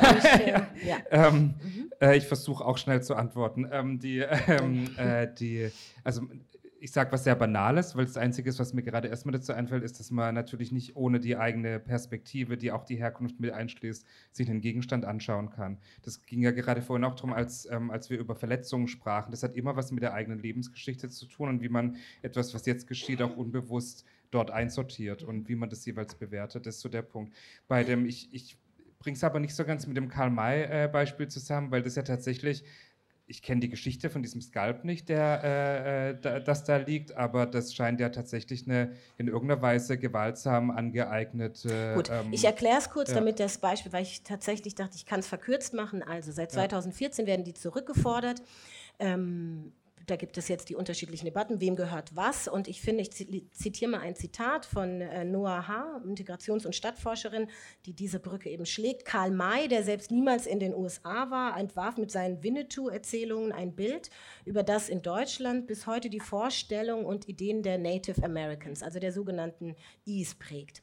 Dieses Bild basiert auf siedlerkolonialen Fantasien. Ich kürze ab, diesen sogenannten Wilden Westen. Und diese Forderung von den Natives aus den USA, die die Skalpe zurück wollen, rüttelt jetzt quasi an der hiesigen Deutungshoheit über diese Vergangenheit und damit auch an Faschingskostümen, die wir vorhin am Kindergarten beleuchtet haben. Und das meinte ich mit, hier schließt sich so ein Kreis, so historisch in einer richtigen musealen Debatte um kulturelle Aneignung. Es geht um wirklich teilbare Güter, wem gehören die Skalpe? Und dann diskutieren wir aber auch über Vorstellungen wie Indianerkostüme. Und ganz kurz, das verbindet so ein bisschen alles das, was ihr besprochen habt. Und für mich ist deswegen die Frage, was machen wir denn jetzt, wenn wir dieses Wissen haben? Was machen wir denn damit? Schmeißen wir das weg, ziehen wir trotzdem die Kostüme an oder Verändert das was? Was braucht es dafür? Verbote soll es nicht geben. Also das Skalp ganz schnell zurückgeben. Mhm. Das, das, das, Gut, der eine das Punkt. ist das eine, ja. Ähm, vielleicht ein Verbot für solche kolonialrassistisch mit Gewalt. Ähm, äh, das war äh, angeblich eine Schenkung Okay. irgendwann mal. Mhm. Unter welchen Umständen noch immer das in Anführungsstrichen geschenkt wurde, das muss man dann auch nochmal äh, hinterfragen. Aber genau, ähm, äh, das ist so das eine, der, äh, Skalp zurückschicken und das andere ist ja die, die, die Frage nach den, ähm, den äh, Indianerfaschingskostümen. Und da würde ich tatsächlich nochmal dafür plädieren, um einen äh, Punkt aufzumachen, dass es nicht darauf ankommt, ob ich selbst äh, ähm, der indigenen Bevölkerung in äh, Nordamerika angehöre oder nicht, sondern ich mir auch hier darüber Gedanken machen kann, ob ich es für rassistisch erachte, dass jemand diese typischen Laute macht, die dann äh, Kinder beim Fasching machen, wenn sie Indianerkostüme tragen und Federkleid tragen und so weiter, ob äh, äh, das rassistisch ist oder eine rassistische Beleidigung ist oder nicht. Also dazu brauche ich nicht eine bestimmte Herkunftsperspektive. Mhm. Und es ist auch keine kulturelle Aneignung für mich. Mhm. Das ist höchstens eine, An wenn man von Aneignung spricht, eine Aneignung von einer äh, verkitschten Karl-May-Vorstellung von dem, was Cowboys und Indianer machen. Das ist interessant. Andere würden sagen, das ist eine. Was sagst du? Mm, Also ich könnte es einerseits unterschreiben und andererseits würde ich sagen, es ist trotzdem Teil von kultureller Aneignung, weil ich auch eine Fantasie von Kultur mir aneignen kann und die dann eine reale und machtvolle äh, Konsequenz für die Person hat, die damit beschrieben werden. Ähm, wie, wie eben der Marterfall auf dem, auf dem Spielplatz oder so, an dem man dann hoch und runter klettert äh, und gar nicht mehr irgendwie zu verstehen ähm, oder verstehen kann, dass das was mit, mit Gesellschaft zu tun hat und mit wer wächst wo, wann, wie auf. Ähm, insofern ähm, ja, also die Frage war, was man damit macht. Ich, würde auch sagen, natürlich irgendwie zurückgeben. Ähm, das, oder Nee, nicht nur mit den? Skalpen macht, das Ja. war gar nicht die Frage, sondern mit, dieser, mit diesem Bogen sozusagen. ja. Genau. Kulturelles Gut als wirklich teilbares Gut, was so verknüpft ist mit so einer Vorstellung, die sich in eben Faschingskostümen, die so emotional diskutieren werden, widerspiegelt. Also ich finde eine emotionale Diskussion äh, über, über Faschingskostüme wahnsinnig wichtig, ähm, weil ja auch Fasching eine kulturelle Praxis ist, die, Mhm. die eine bestimmte Bedeutung hat. Und ähm, also und auch die Frage, ne, kann Knutschen Kultur sein? Also man, ich, ich warne alle davor, irgendwie äh, zur Weiberfastnacht nach Köln zu gehen, wenn man nicht geküsst werden will. Ne? Also da hätten wir dann äh, das auch als Mhm. kulturelle Praxis. Ähm, äh, ich, also ich finde die Emotionalität wichtig, weil ähm, dadurch Dinge ähm, auch debattiert werden, die sonst vielleicht unter den Tisch fallen. Ich würde ähm, vermutlich auch nicht, ähm, äh, ja, also das heißt Verbot aussprechen. Ne? Also ich, ich kann sowieso kein Verbot aussprechen. Ich würde jetzt auch keine Partei gründen, die es sich zum Ziel setzt, äh, äh, bestimmte Verbote durchzusetzen, äh, also Legislativverbote äh, zu, zu formulieren, sondern aber ich würde schon ähm, äh, weiterhin ähm, empört sein, wenn nach 15 Jahren Debatte irgendwie dieses nächste Schminkset ähm, für den lustigen Asiaten, für, für Fasching oder sowas rauskommt. Und ich finde es auch ähm, wichtig zu gucken, ähm, wer Wer, wer debattiert da mit wem? Äh, denn da gibt es ja gerade bei diesem, ich bin, ich weiß nicht, ob ihr diese Kampagne gekannt habt, ähm, ich bin kein Kostüm, die fing mal an, dass Menschen sich äh, sozusagen fotografiert haben und die als Kostüm auftauchen und auch mit, einem, mit, einem, mit einer Deutlichkeit und mit einer Haltung äh, gesagt haben, ich bin kein Kostüm. Und dann gab es sozusagen, und da sind wir bei diesem Affirmativen, ne, dann gab es Menschen, die haben gesagt, oh ja, ich unterschreibe, ich würde jetzt mal unterstellen, dass sie vielleicht eher weiß sind, ähm, gesagt haben, das ist ganz wichtig, dass wir dazu was machen und haben diese Kampagne dann nochmal mit Geld unterstützt. Und jetzt gibt es wieder Bilder, ich bin kein Kostüm. Und da sieht man die Leute so stehen, ganz klein, ganz traurig und hinten ist jemand im Kostüm, zappelt rum. Also da sind die Machtverhältnisse umgekehrt, da ist keine Power mehr, sondern da ist nur noch so eine Ohnmacht und dann wird man eben so ein bisschen wie, wie bei Spenden für Kinder in Not irgendwie gebeten, doch die, die Kostüme irgendwie zu ändern. Und dann, das, das, das wäre für mich der falsche Schluss aus so einer Diskussion, äh, sozusagen so, jetzt sind wir alle dagegen, ähm, sondern tatsächlich ein Nachdenken darüber anzuregen, gibt es nicht andere Kostüme, die genauso viel Spaß machen? Also genau das, also ni- nicht den Shitstorm, aber das Nachdenken. Aber das ist ja für mich einfach rassistischer Wahnsinn tatsächlich, der dahinter steckt, dass es solche Kostüme auch gibt. Und es wird ein Stück weit, auch wenn ich das gut finde, dass man sich dagegen stellt, ein Stück weit, ähm, äh, wenn man äh, sich da so ganz genau drauf einlässt, auch durch so eine Kampagne nochmal wiederholt, dass man also tatsächlich dann so tut, als würde das wirklich äh, Menschen entsprechen, die es in echt gibt, auch wenn ich die Kritik sehr gut nachvollziehen kann. Ich denke, also nochmal mit den Emotionen, ich würde da auch sagen, Emotionen sind wichtig, ohne Emotionen können wir eh nicht interagieren, aber sie stehen dann auch ab einem gewissen Punkt im Weg und zwar vor allem dort und das ist ja eine ganz für mich eine wichtige Kritik auch in aktuellen Formen von Aktivismus, auch von linkem Aktivismus, dass sobald es nur noch um die Emotionen, also nur noch, braucht noch nicht mal nur noch, sondern sobald man sich in eine Position begibt, so rum sage ich es, in der es um Kränkung und Verletzungen geht und nicht mehr um Emanzipation und sich daraus hinaus bewegen wollen, sondern nur noch um Anerkennung, macht man sich abhängig vom Gegenüber. Das ist für mich so der wichtige Punkt, aus dem man eigentlich raus muss, dass man aus dieser Ecke, die man sich dann selbst baut, auch ein Stück weit rausgeht, auch wenn es zum Teil schwierig ist, weil es ja auch um Verletzungen geht und Diskriminierung. Das andere ist bei den Kostümen der Punkt ähm, mit dem rassistischen Wahnsinn, den ich dazu ähm, äh, hervorgehoben habe, ist, dass das eben für mich schon einen äh, Unterschied macht, eigentlich auch ums Ganze, ob ich, ähm, wie ich das kritisiere. Also kritisiere ich das als kulturelle Aneignung, würde ich nicht machen, weil es keine Aneignung von einer fremden Kultur ist, wenn ich eine verkitschte deutsche Variante von einem Asiaten in einem Kinderschminkset habe. Das ist keine Aneignung von einer Kultur, sondern die Verkitschung von dieser Kultur oder von der Vorstellung, von dieser ethnisierten äh, Vorstellung von Kultur. Und da würde ich würde ich sagen, dass ähm, es äh, mehr Sinn macht und auch mehr damit gewonnen ist, das als eine äh, rassistische Beleidigung, eine rassistische Praxis zu kritisieren und äh, diesen Rassismus, der da drin steht, hervorzuheben, anstatt einen neuen Rassismus zu produzieren, indem ich so tue, als gäbe es aber eigentlich ethnisierte Kulturen und die sind womöglich dann besser oder sehen anders aus oder denen wurde was weggenommen. Das würde ich da tatsächlich weglassen und sagen, das ist ein rassistischer Wahnsinn, Leute auf eine bestimmte Art und Weise ihre Haut zu schminken, um sich dann darüber lustig zu machen, wie die Haut von anderen Leuten aussieht aufgrund von Ethnie. Ich glaube, da wäre für mich, das, dass ich genau das nicht trennen könnte, zu sagen, also so, wenn, wenn es etwas sozusagen nur um, um, um Kapitalismuskritik geht, dann kann ich von an, kultureller Aneignung schreiben und eine Verkitschung äh, oder, oder Zuschreibung wäre kein, kein Aneignungsprozess. Aber dadurch, dass es eine Deutungshoheit gibt auf einmal darüber, würde ich das durchaus auch als An An Aneignungsprozess verstehen. Also insofern ähm, würde ich dir da widersprechen, aber bei diesem, genau bei dieser Frage danach, inwieweit man sozusagen irgendwie Ohnmacht reproduziert, um dann zu sagen, oh, pfui, das ist böse, ähm, da wäre ich dann wieder ganz bei dir. So, und jetzt komme ich zu zwei und ich bitte euch wirklich jetzt nochmal die Runde mit allen auf zum Abschluss. Ähm, nochmal mit euch dreien, nochmal jetzt das zu nehmen, weil Patsy, du sagst, ähm, und da nehme ich jetzt Beißreflexe mir auch vor, weil es schwang immer so ein bisschen mit und ihr habt es jetzt immer wieder gesagt, also diese Frage, wer spricht, wer spricht darüber, wer hat das Recht zu definieren, was ist Aneignung, was nicht.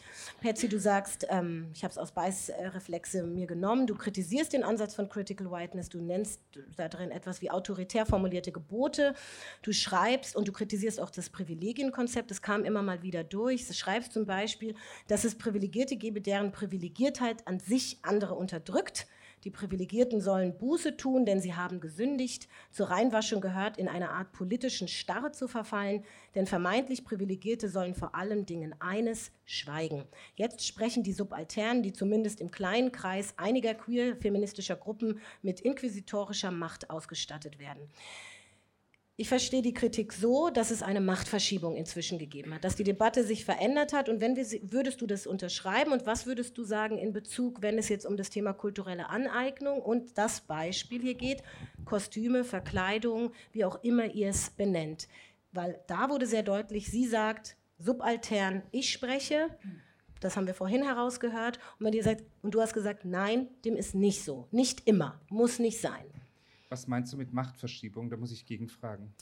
Naja, also wenn ich das hier ja, lese, ja. dann hat es so, eine, die einen sollen schweigen und die mhm. anderen dürfen jetzt sprechen. Und zwar immer. Also die einen werden mundtot gemacht. Und das hat, du hast es vorher noch mehrmals genannt, gesagt, es gibt so wie so einen, so einen Tausch, so ein Überlappen. Ja, genau, okay, dann habe ich es richtig verstanden. Ja. Glaube ich, dass quasi ähm, äh, so eine Machtverschiebung ja. gibt, dass dann jetzt die Marginalisierten genau. am Wort sind. Genau. Und da finde ich es aber wichtig, dass, also wenn man nur das jetzt ähm, äh, äh, liest, dann könnte man davon ausgehen, dass ich das als ähm, Problem erachte, wenn Marginalisierte zu Wort kommen. Nee, das, ist genau, das ist genau mhm. nicht mein mhm. Punkt, sondern wie gesagt, wer Diskriminierung und Gewalt erfahren hat, hat, ist mein Ansatz im Aktivismus, die Leute müssen auch zu Wort kommen und darüber sprechen. Das ist für mich ein ganz wichtiger Punkt, sonst ist das, wie du es gerade vorhin auch gesagt hast, eben überhaupt nicht verbalisiert und auch in, in der Gesellschaft, in der Kultur überhaupt nicht sichtbar und, und angekommen.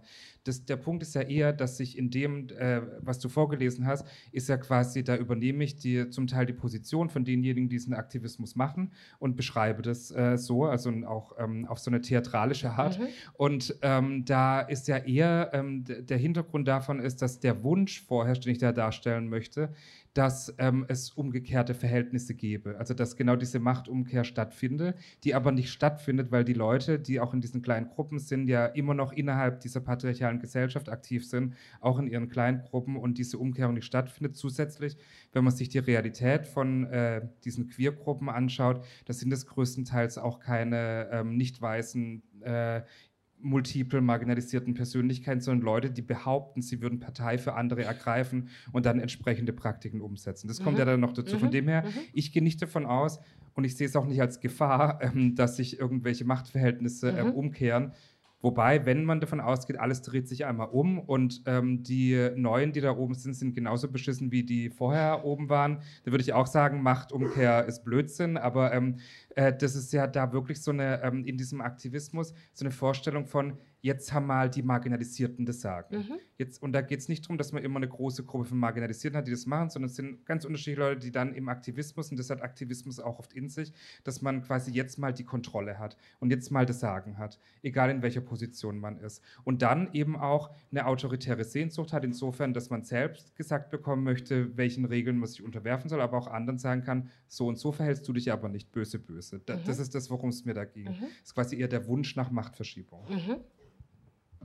Hm, also ich glaube, ähm, ich würde diesen Wunsch nach Machtverschiebung nicht unbedingt ähm, sehen.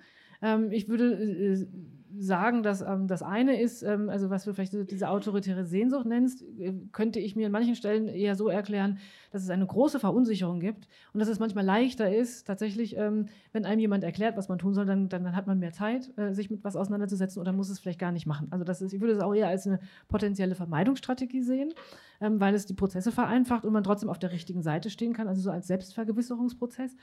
Ähm, und umgekehrt aber auch ähm, die, die, die, zu sagen, so jetzt haben wir mal die Deutungshoheit oder genau jetzt, jetzt reden wir und ihr haltet's Maul, so ungefähr, ähm, dass das ja eigentlich eher Sch äh, Schritte oder, oder, oder ähm, äh, Strategien sind, die nicht zu einer Machtumkehr führen sollen, sondern äh, da geht es um, um eine allmähliche Machtangleichung. Und die wird aber schon als so verletzend und als so gefahrvoll und als so ähm, äh, überwältigend äh, oft empfunden, dass dann eben genau diese hohe Emotionalität kommt. Also dann wird eben sofort unterstellt und deswegen finde ich das manchmal schwierig, äh, in bestimmten Räumen diese solche Argumente zu bringen, weil sie etwas bedienen, nämlich äh, diese Fantasie, dass jetzt einfach alles umgekehrt werden soll und die ehemals Armen sind jetzt alle reich und die Reichen sollen jetzt mal büßen, also so wie du es auch gesagt hast. Und da, da würde ich sagen, das ist auch eine, Ab eine Abwehrgeschichte, ähm, das so zu beschreiben, sondern es geht um eine Angleichung.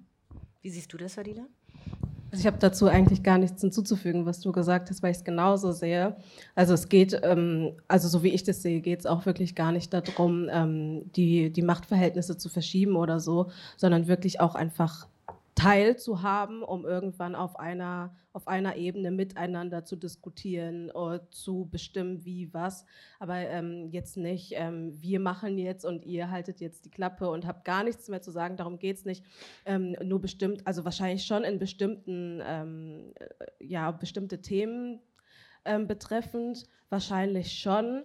Ähm, Gerade auch jetzt museale Arbeit, ähm, wenn ich mit Kuratoren zusammenarbeite, die irgendwie Asiat, also glaube ich noch ein bisschen was anderes, aber ähm, asiatische Kunst, ähm, Kultur ähm, thematisieren in ihren Ausstellungen, aber überhaupt keine asiatischen ähm, Co-Kuratoren oder sowas haben. Da würde ich dann schon sagen, okay, es ist an der Zeit, das mal ein bisschen umzudrehen. Die Leute äh, hinzuzuziehen und denen eine, eine Deutungshoheit zuzuschreiben. Aber ähm, jetzt nicht irgendwie jemanden wegzukicken von seinem Posten oder so, sondern wirklich das auf Augenhöhe laufen zu lassen.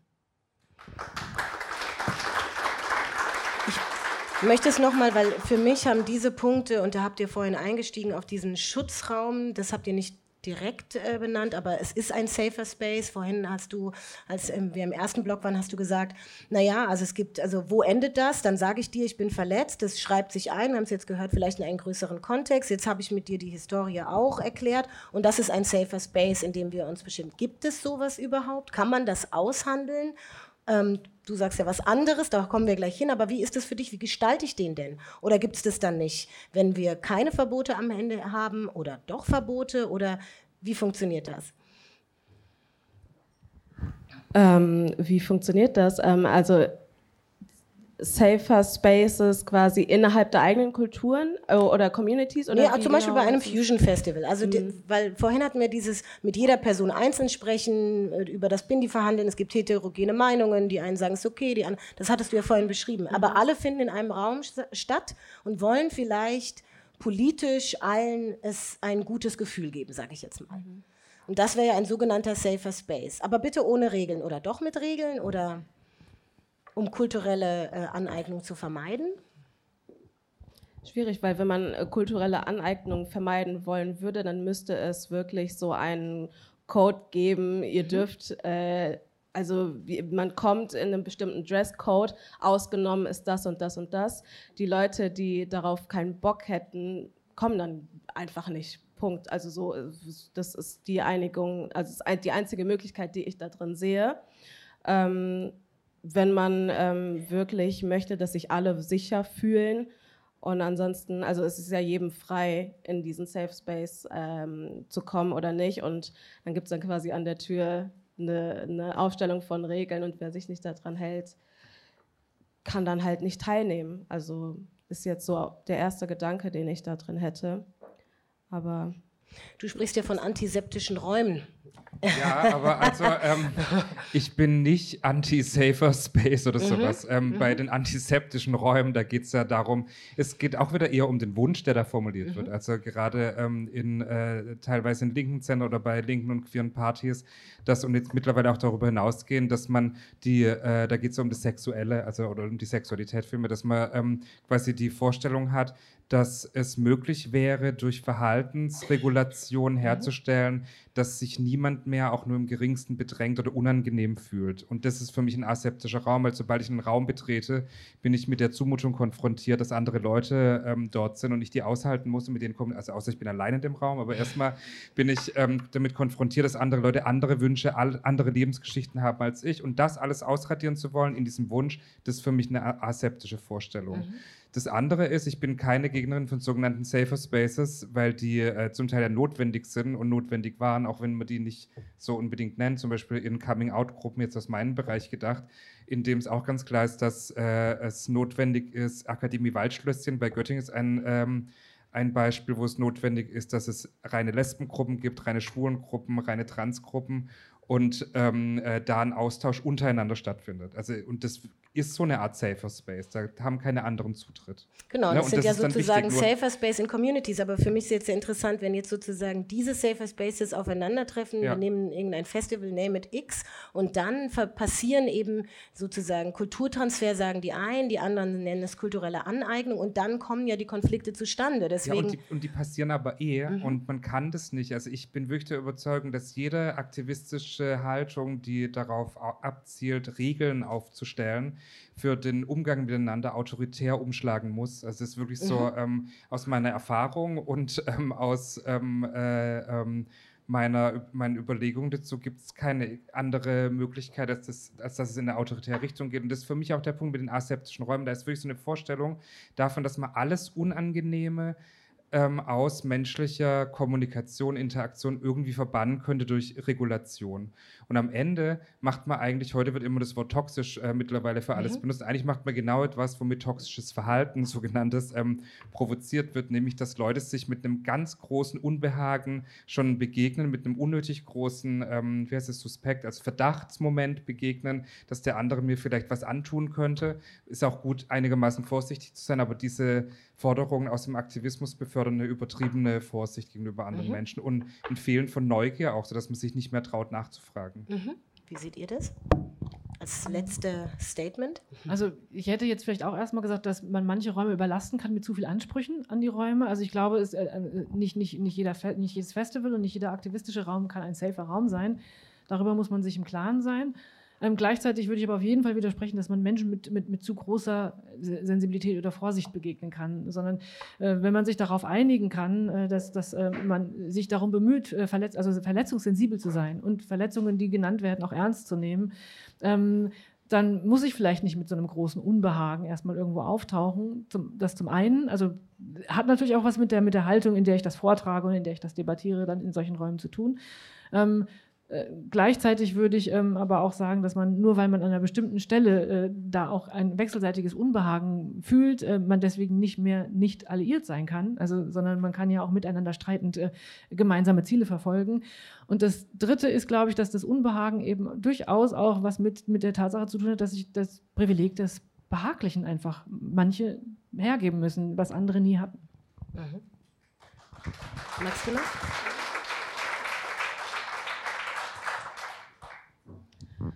Ähm, kannst du das noch mal ganz kurz? Genau, haben, du hattest jetzt quasi die Kritik geäußert, a safer space sind wichtig für die einzelnen, ich sage jetzt mal Communities und ich habe dann erweitert und sage, ja gut, aber wenn die jetzt zusammenkommen und dann äh, zum Beispiel eben über kulturelle, und das ist ja unser Thema, äh, kulturelle Merkmale verhandeln, dann wird es tricky, weil dann ist dein Empfinden ein anderes als mein Empfinden und ich schaffe es vielleicht nicht, meine Sensibilität, die ich aus meinem Safer Space gewonnen habe, zu übertragen. Und dann kommt es ja zu den besagten Konflikten. Und für mich ist die Frage, wie sieht denn so ein Safer Space, so eine Gemeinschaft aus? Du sagst, so einen gibt es nicht, außer es gibt ein großes Regelwerk dann du sagst auch, da kannst du entscheiden, gehst du rein oder nicht. Aber die Frage ist am Ende, ist das die Lösung? Weil das, wir haben festgehalten in der ersten Runde, das eine sind individuelle Gespräche und das andere ist ja strukturell etwas verändern zu wollen. Und mich interessiert das Strukturelle im größeren Kontext. Ich weiß, das ist jetzt ein bisschen größer zusammengefasst, aber für mich ist die Frage, ist es vielleicht am Ende so, dieser Safer Space braucht einen Code of Conduct und da heißt es Regelwerk. Und man muss sich entscheiden, ob man da mitmacht oder nicht. Du würdest sagen, ähm, ich mache da nicht mit. Und für, was wäre dein Raum auf der anderen Seite, wenn dir das Thema kulturelle Aneignung, ähm, du stehst auf der anderen Seite sozusagen, ein wichtiges ist? Ähm, ja, also nochmal, ähm, eben wenn, ähm, wenn man halt eben solche Safer Spaces ähm, einrichtet oder einrichten würde. Ähm, ich ich habe mich auch eben gerade gefragt, ob man nicht zuerst daran arbeitet, solche Safer Spaces innerhalb irgendwie auf die Kette zu bekommen, um das dann nach außen hin in die Gesellschaft zu tragen oder ob man es andersrum macht, also erstmal außerhalb arbeitet und dann mhm. aber ähm, das sind so Fragen, die sich für mich gerade irgendwie gar nicht so leicht beantworten lassen. Ähm, eben einfach wegen der Komplexität, weil ähm, du ja auch vorhin äh, eben selbst gesagt hast, du würdest das wahrscheinlich eher nicht machen, aber eben, also ich ähm, wüsste jetzt selbst gar nicht so genau, ob die notwendig sind, diese Safer Spaces, in denen man dann ähm, halt eben diese, diese speziellen Regelungen hat weil am Ende, also, also verstehe ich nicht so genau, einfach da, dafür, dass man ähm, beide Part oder beide Parteien miteinander konfrontiert und dann, also das hat dann irgendwie für mich, äh, für, für, für, für außerhalb, hat das, glaube ich, nicht so große Auswirkungen am Endeffekt. Deswegen, mhm. ja, also schwierig für mich zu beantworten, um ehrlich zu sein. Als ich das am Anfang konzipiert habe, war ich am Ende und dachte, wir werden keine Lösung finden. Das habe ich von vornherein mir gedacht. Jetzt haben wir heute eine andere Konstellation. Ich danke euch erstmal ganz herzlich, dass ihr euch so drauf eingelassen habt. Und jetzt seid ihr dran. Es ist schon spät, ich weiß. Aber es, äh, ihr seid äh, mit vielen gekommen und meistens ist es so, dass es viele Fragen oder Anmerkungen gibt und die würde ich gerne, denen würde ich gerne noch einen Raum schenken. Irgendjemand hat ein Mikrofon? Genau. Ich sammle drei. Die ersten, bitte vor. Nur Mut. Das war die Nummer eins. Gibt es noch zwei andere, die ich schon sehe? Da hinten und Nummer drei. Gut, dann haben wir erstmal zwei. Okay, ja, ich glaube, es ist eher, eher eine Anmerkung. Was mir gerade ein bisschen gefehlt hat, war die Problematik der kulturellen Aneignung in unserer postmigrantischen Gesellschaft, weil ich verstehe, dass man vielleicht kulturelle Aneignung per se nicht als Problem sieht. Das Beispiel von Nicki Minaj mit dem Kimono ist ein ganz gutes. In Japan wurde das gefeiert. Die Japaner haben sich gefreut und gesagt, oh, guck mal, unsere Kultur wird in Amerika zelebriert. Aber die zweite Generation in Amerika, die haben gesagt, unsere Kultur wird immer lächerlich gemacht, wir werden nie wertgeschätzt und jetzt trägt Nicki Minaj ein Kimono und wird gefeiert. Und das verstehe ich auch als Kinder von indischen Migrantinnen. Meine Kultur wurde in meiner Kindheit nicht gefeiert, nicht wertgeschätzt. Und dann laufen auf einmal Leute mit Bindis auf dem Festival rum und ich soll das respektieren, während meine Kultur mein Leben lang nicht respektiert wurde. Und ich glaube, da ist eine Verletzung da in der postmigrantischen Gesellschaft, die einfach ignoriert wird. Und das ist das Problem bei der kulturellen Aneignung. Wenn wir als Gesellschaft, und das ist ein gesamtgesellschaftliches Problem, Migration schätzen würden, dann hätte ich kein Problem damit, dass Leute mit Bindis rumrennen. Dass Bindis aber nur auf dem Festival wertgeschätzt werden und die ganze andere Zeit denken in Personen, sobald sie mich sehen, müssen sie mit dem Apo-Dialekt sprechen. Das ist halt die Problematik. Mhm. Das ist ganz da hinten. Da, genau. Wir halten das fest weil ich würde gern sammeln. Ist jetzt halt ganz da hinten. Kannst du aufstehen, damit man dich sieht? Weil ich glaube, ah, da ist sie schon. Hint, genau. Erstmal vielen Dank für die angeregte Diskussion. Ich muss allerdings zugeben, an manchen Stellen ist mir die grundsätzliche Argumentationslinie nicht ganz klar geworden. Denn für mich war immer praktisch Imitation oder was jetzt kulturelle Aneignung gesagt wurde, eine der grunddefinierenden Prinzipien des Menschen.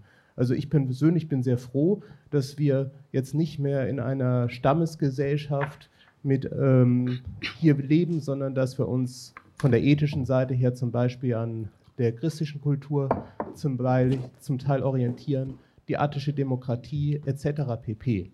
Ähm, was mir auch fehlt, ist dass im Prinzip das philosophische Prinzip, wenn ich zwei Personen habe und sie sich vorher praktisch nicht klar sein sind, in welche Rolle sie danach ähm, schlüpfen werden und dass dann trotzdem, dass für beide eigentlich okay sein müsste. Das finde ich eigentlich auch eine relativ wichtige Sache, dass plötzlich aber gesagt wird, dass wenn eine Person etwas macht, das völlig okay ist und die andere überhaupt nicht okay, das ist für mich zumindest schwierig von dieser Seite her zu verstehen. Mhm. Wer möchte von euch beiden antworten oder Rückmeldung geben? Es waren jetzt ja zwei Statements. Ja, also zu, der, zu dem ersten Statement ist mir wichtig, tatsächlich nochmal den Punkt von gerade vorhin auch stark zu machen. Also, ähm, und ich bringe da ein anderes Beispiel aus äh, ähm, meiner ähm, direkten Umgebung nochmal an. Und zwar der, den teilweise formulierten Vorwurf des, ähm, des äh, sich als also der Beleidigung oder des sich beleidigt fühlens oder angegriffen fühlens dadurch, dass äh, Leute Travestie machen, so wie ich, oder als Tunden, als schwule Männer Fummel tragen und das beispielsweise von äh, Frauen geäußert wird. Das ist ein ganz äh, alter Klassiker, dass Frauen sich darüber beschweren, dass Männer Fummel tragen, Travestie machen oder jetzt auch von äh, Transfrauen teilweise. Und das sind wiederum bei weitem nicht alle, sondern Einzelne, die sich darüber ähm, echauffieren, dass Männer sich und schwule Männer sich ähm, eine Weiblichkeit aneignen, die ansonsten mit Frauenverachtung oder mit Sexismus in Verbindung gebracht wird und äh, jetzt äh, äh, die, den Fummel tragen und sich schminken. Und da würde ich tatsächlich sagen, dass äh, sich die ähm, für mich das Wichtigere ist, dass es die Möglichkeit gibt, dass Leute sich in dem Sinne ausleben, ohne andere damit beleidigen zu wollen und ohne dass die Intention ist. Und ich tatsächlich dem Argument, dass die Verletzung da sei, dass jemand anderes einen Fummel trage, den man sich selber vielleicht, vielleicht nicht zutraut zu tragen oder eine Schminke trägt, die man bei sich selber vielleicht nicht tragen möchte, für mich kein stichhaltiges Argument ist, auch wenn eine Verletzung da ist. Ohne dass ich sagen würde, die Verletzung ist nicht da, darüber kann man sich auseinandersetzen. Aber für mich ist tatsächlich der wichtige Punkt, was ist Transfeindlichkeit, was ist Frauenverachtung? Wenn äh, Leute Travestie machen, ist es das nicht und das ist in dem Fall von einem Bindi oder von entsprechenden Kostümen für mich auch nicht der Fall. Okay, das ist ein Statement. Mhm.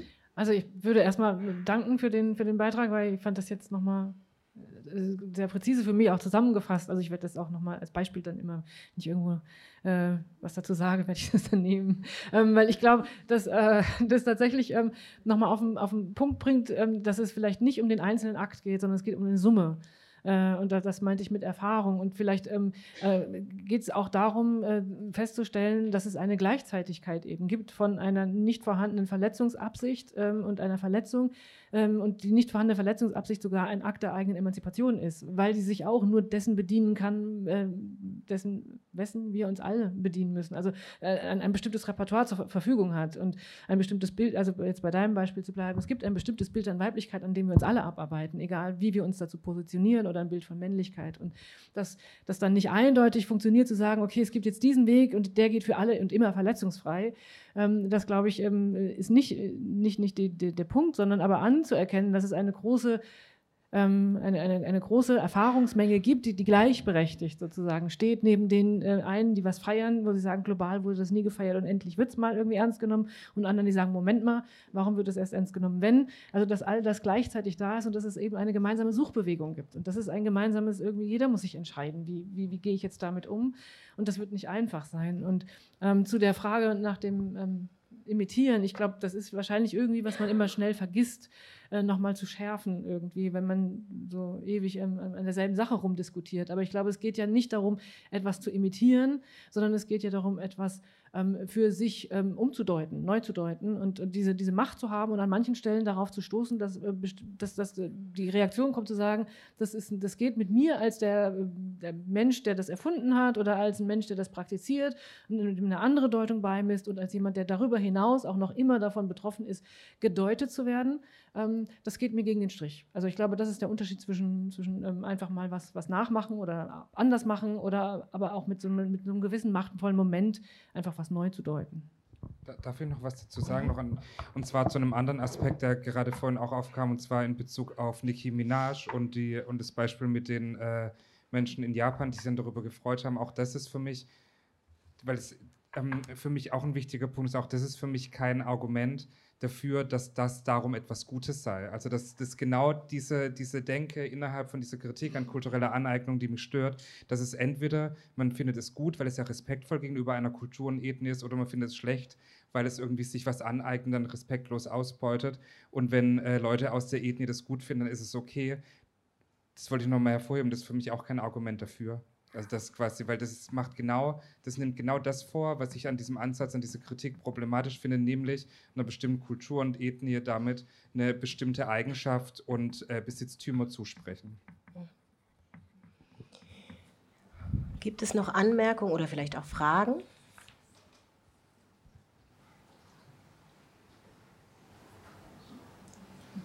Geplättet.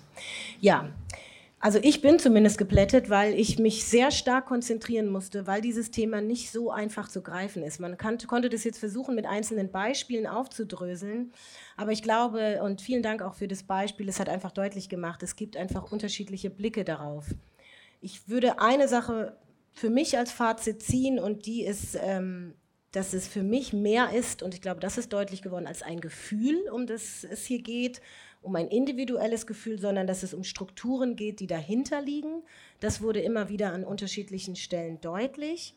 Und was ich auch mitnehme, ist, ist die Frage, wie weit gehe ich mit meinem Verständnis für die Strukturen, wie weit muss ich gehen und wo möchte ich es vielleicht auch nicht und wo kann ich es vielleicht auch nicht. Aber Fakt ist, dass wir darüber diskutieren, ist und ich glaube, deswegen seid ihr alle hier. Es ist eine Debatte, die wir in der postmigrantischen Gesellschaft führen, weil, wie du es vorhin so schön gesagt hast, viele Stimmen jetzt hier sprechen mit nicht nur persönlichen Gefühlen, sondern Geschichten und die sind nicht nur persönliche, biografische, sondern eben auch aus den Herkunftsgeschichten, aus den, den historischen Geschichten und all den Geschichten, die wir mittragen und die was mit uns machen. In diesem Sinne, ich danke euch und wünsche euch einen schönen Abend.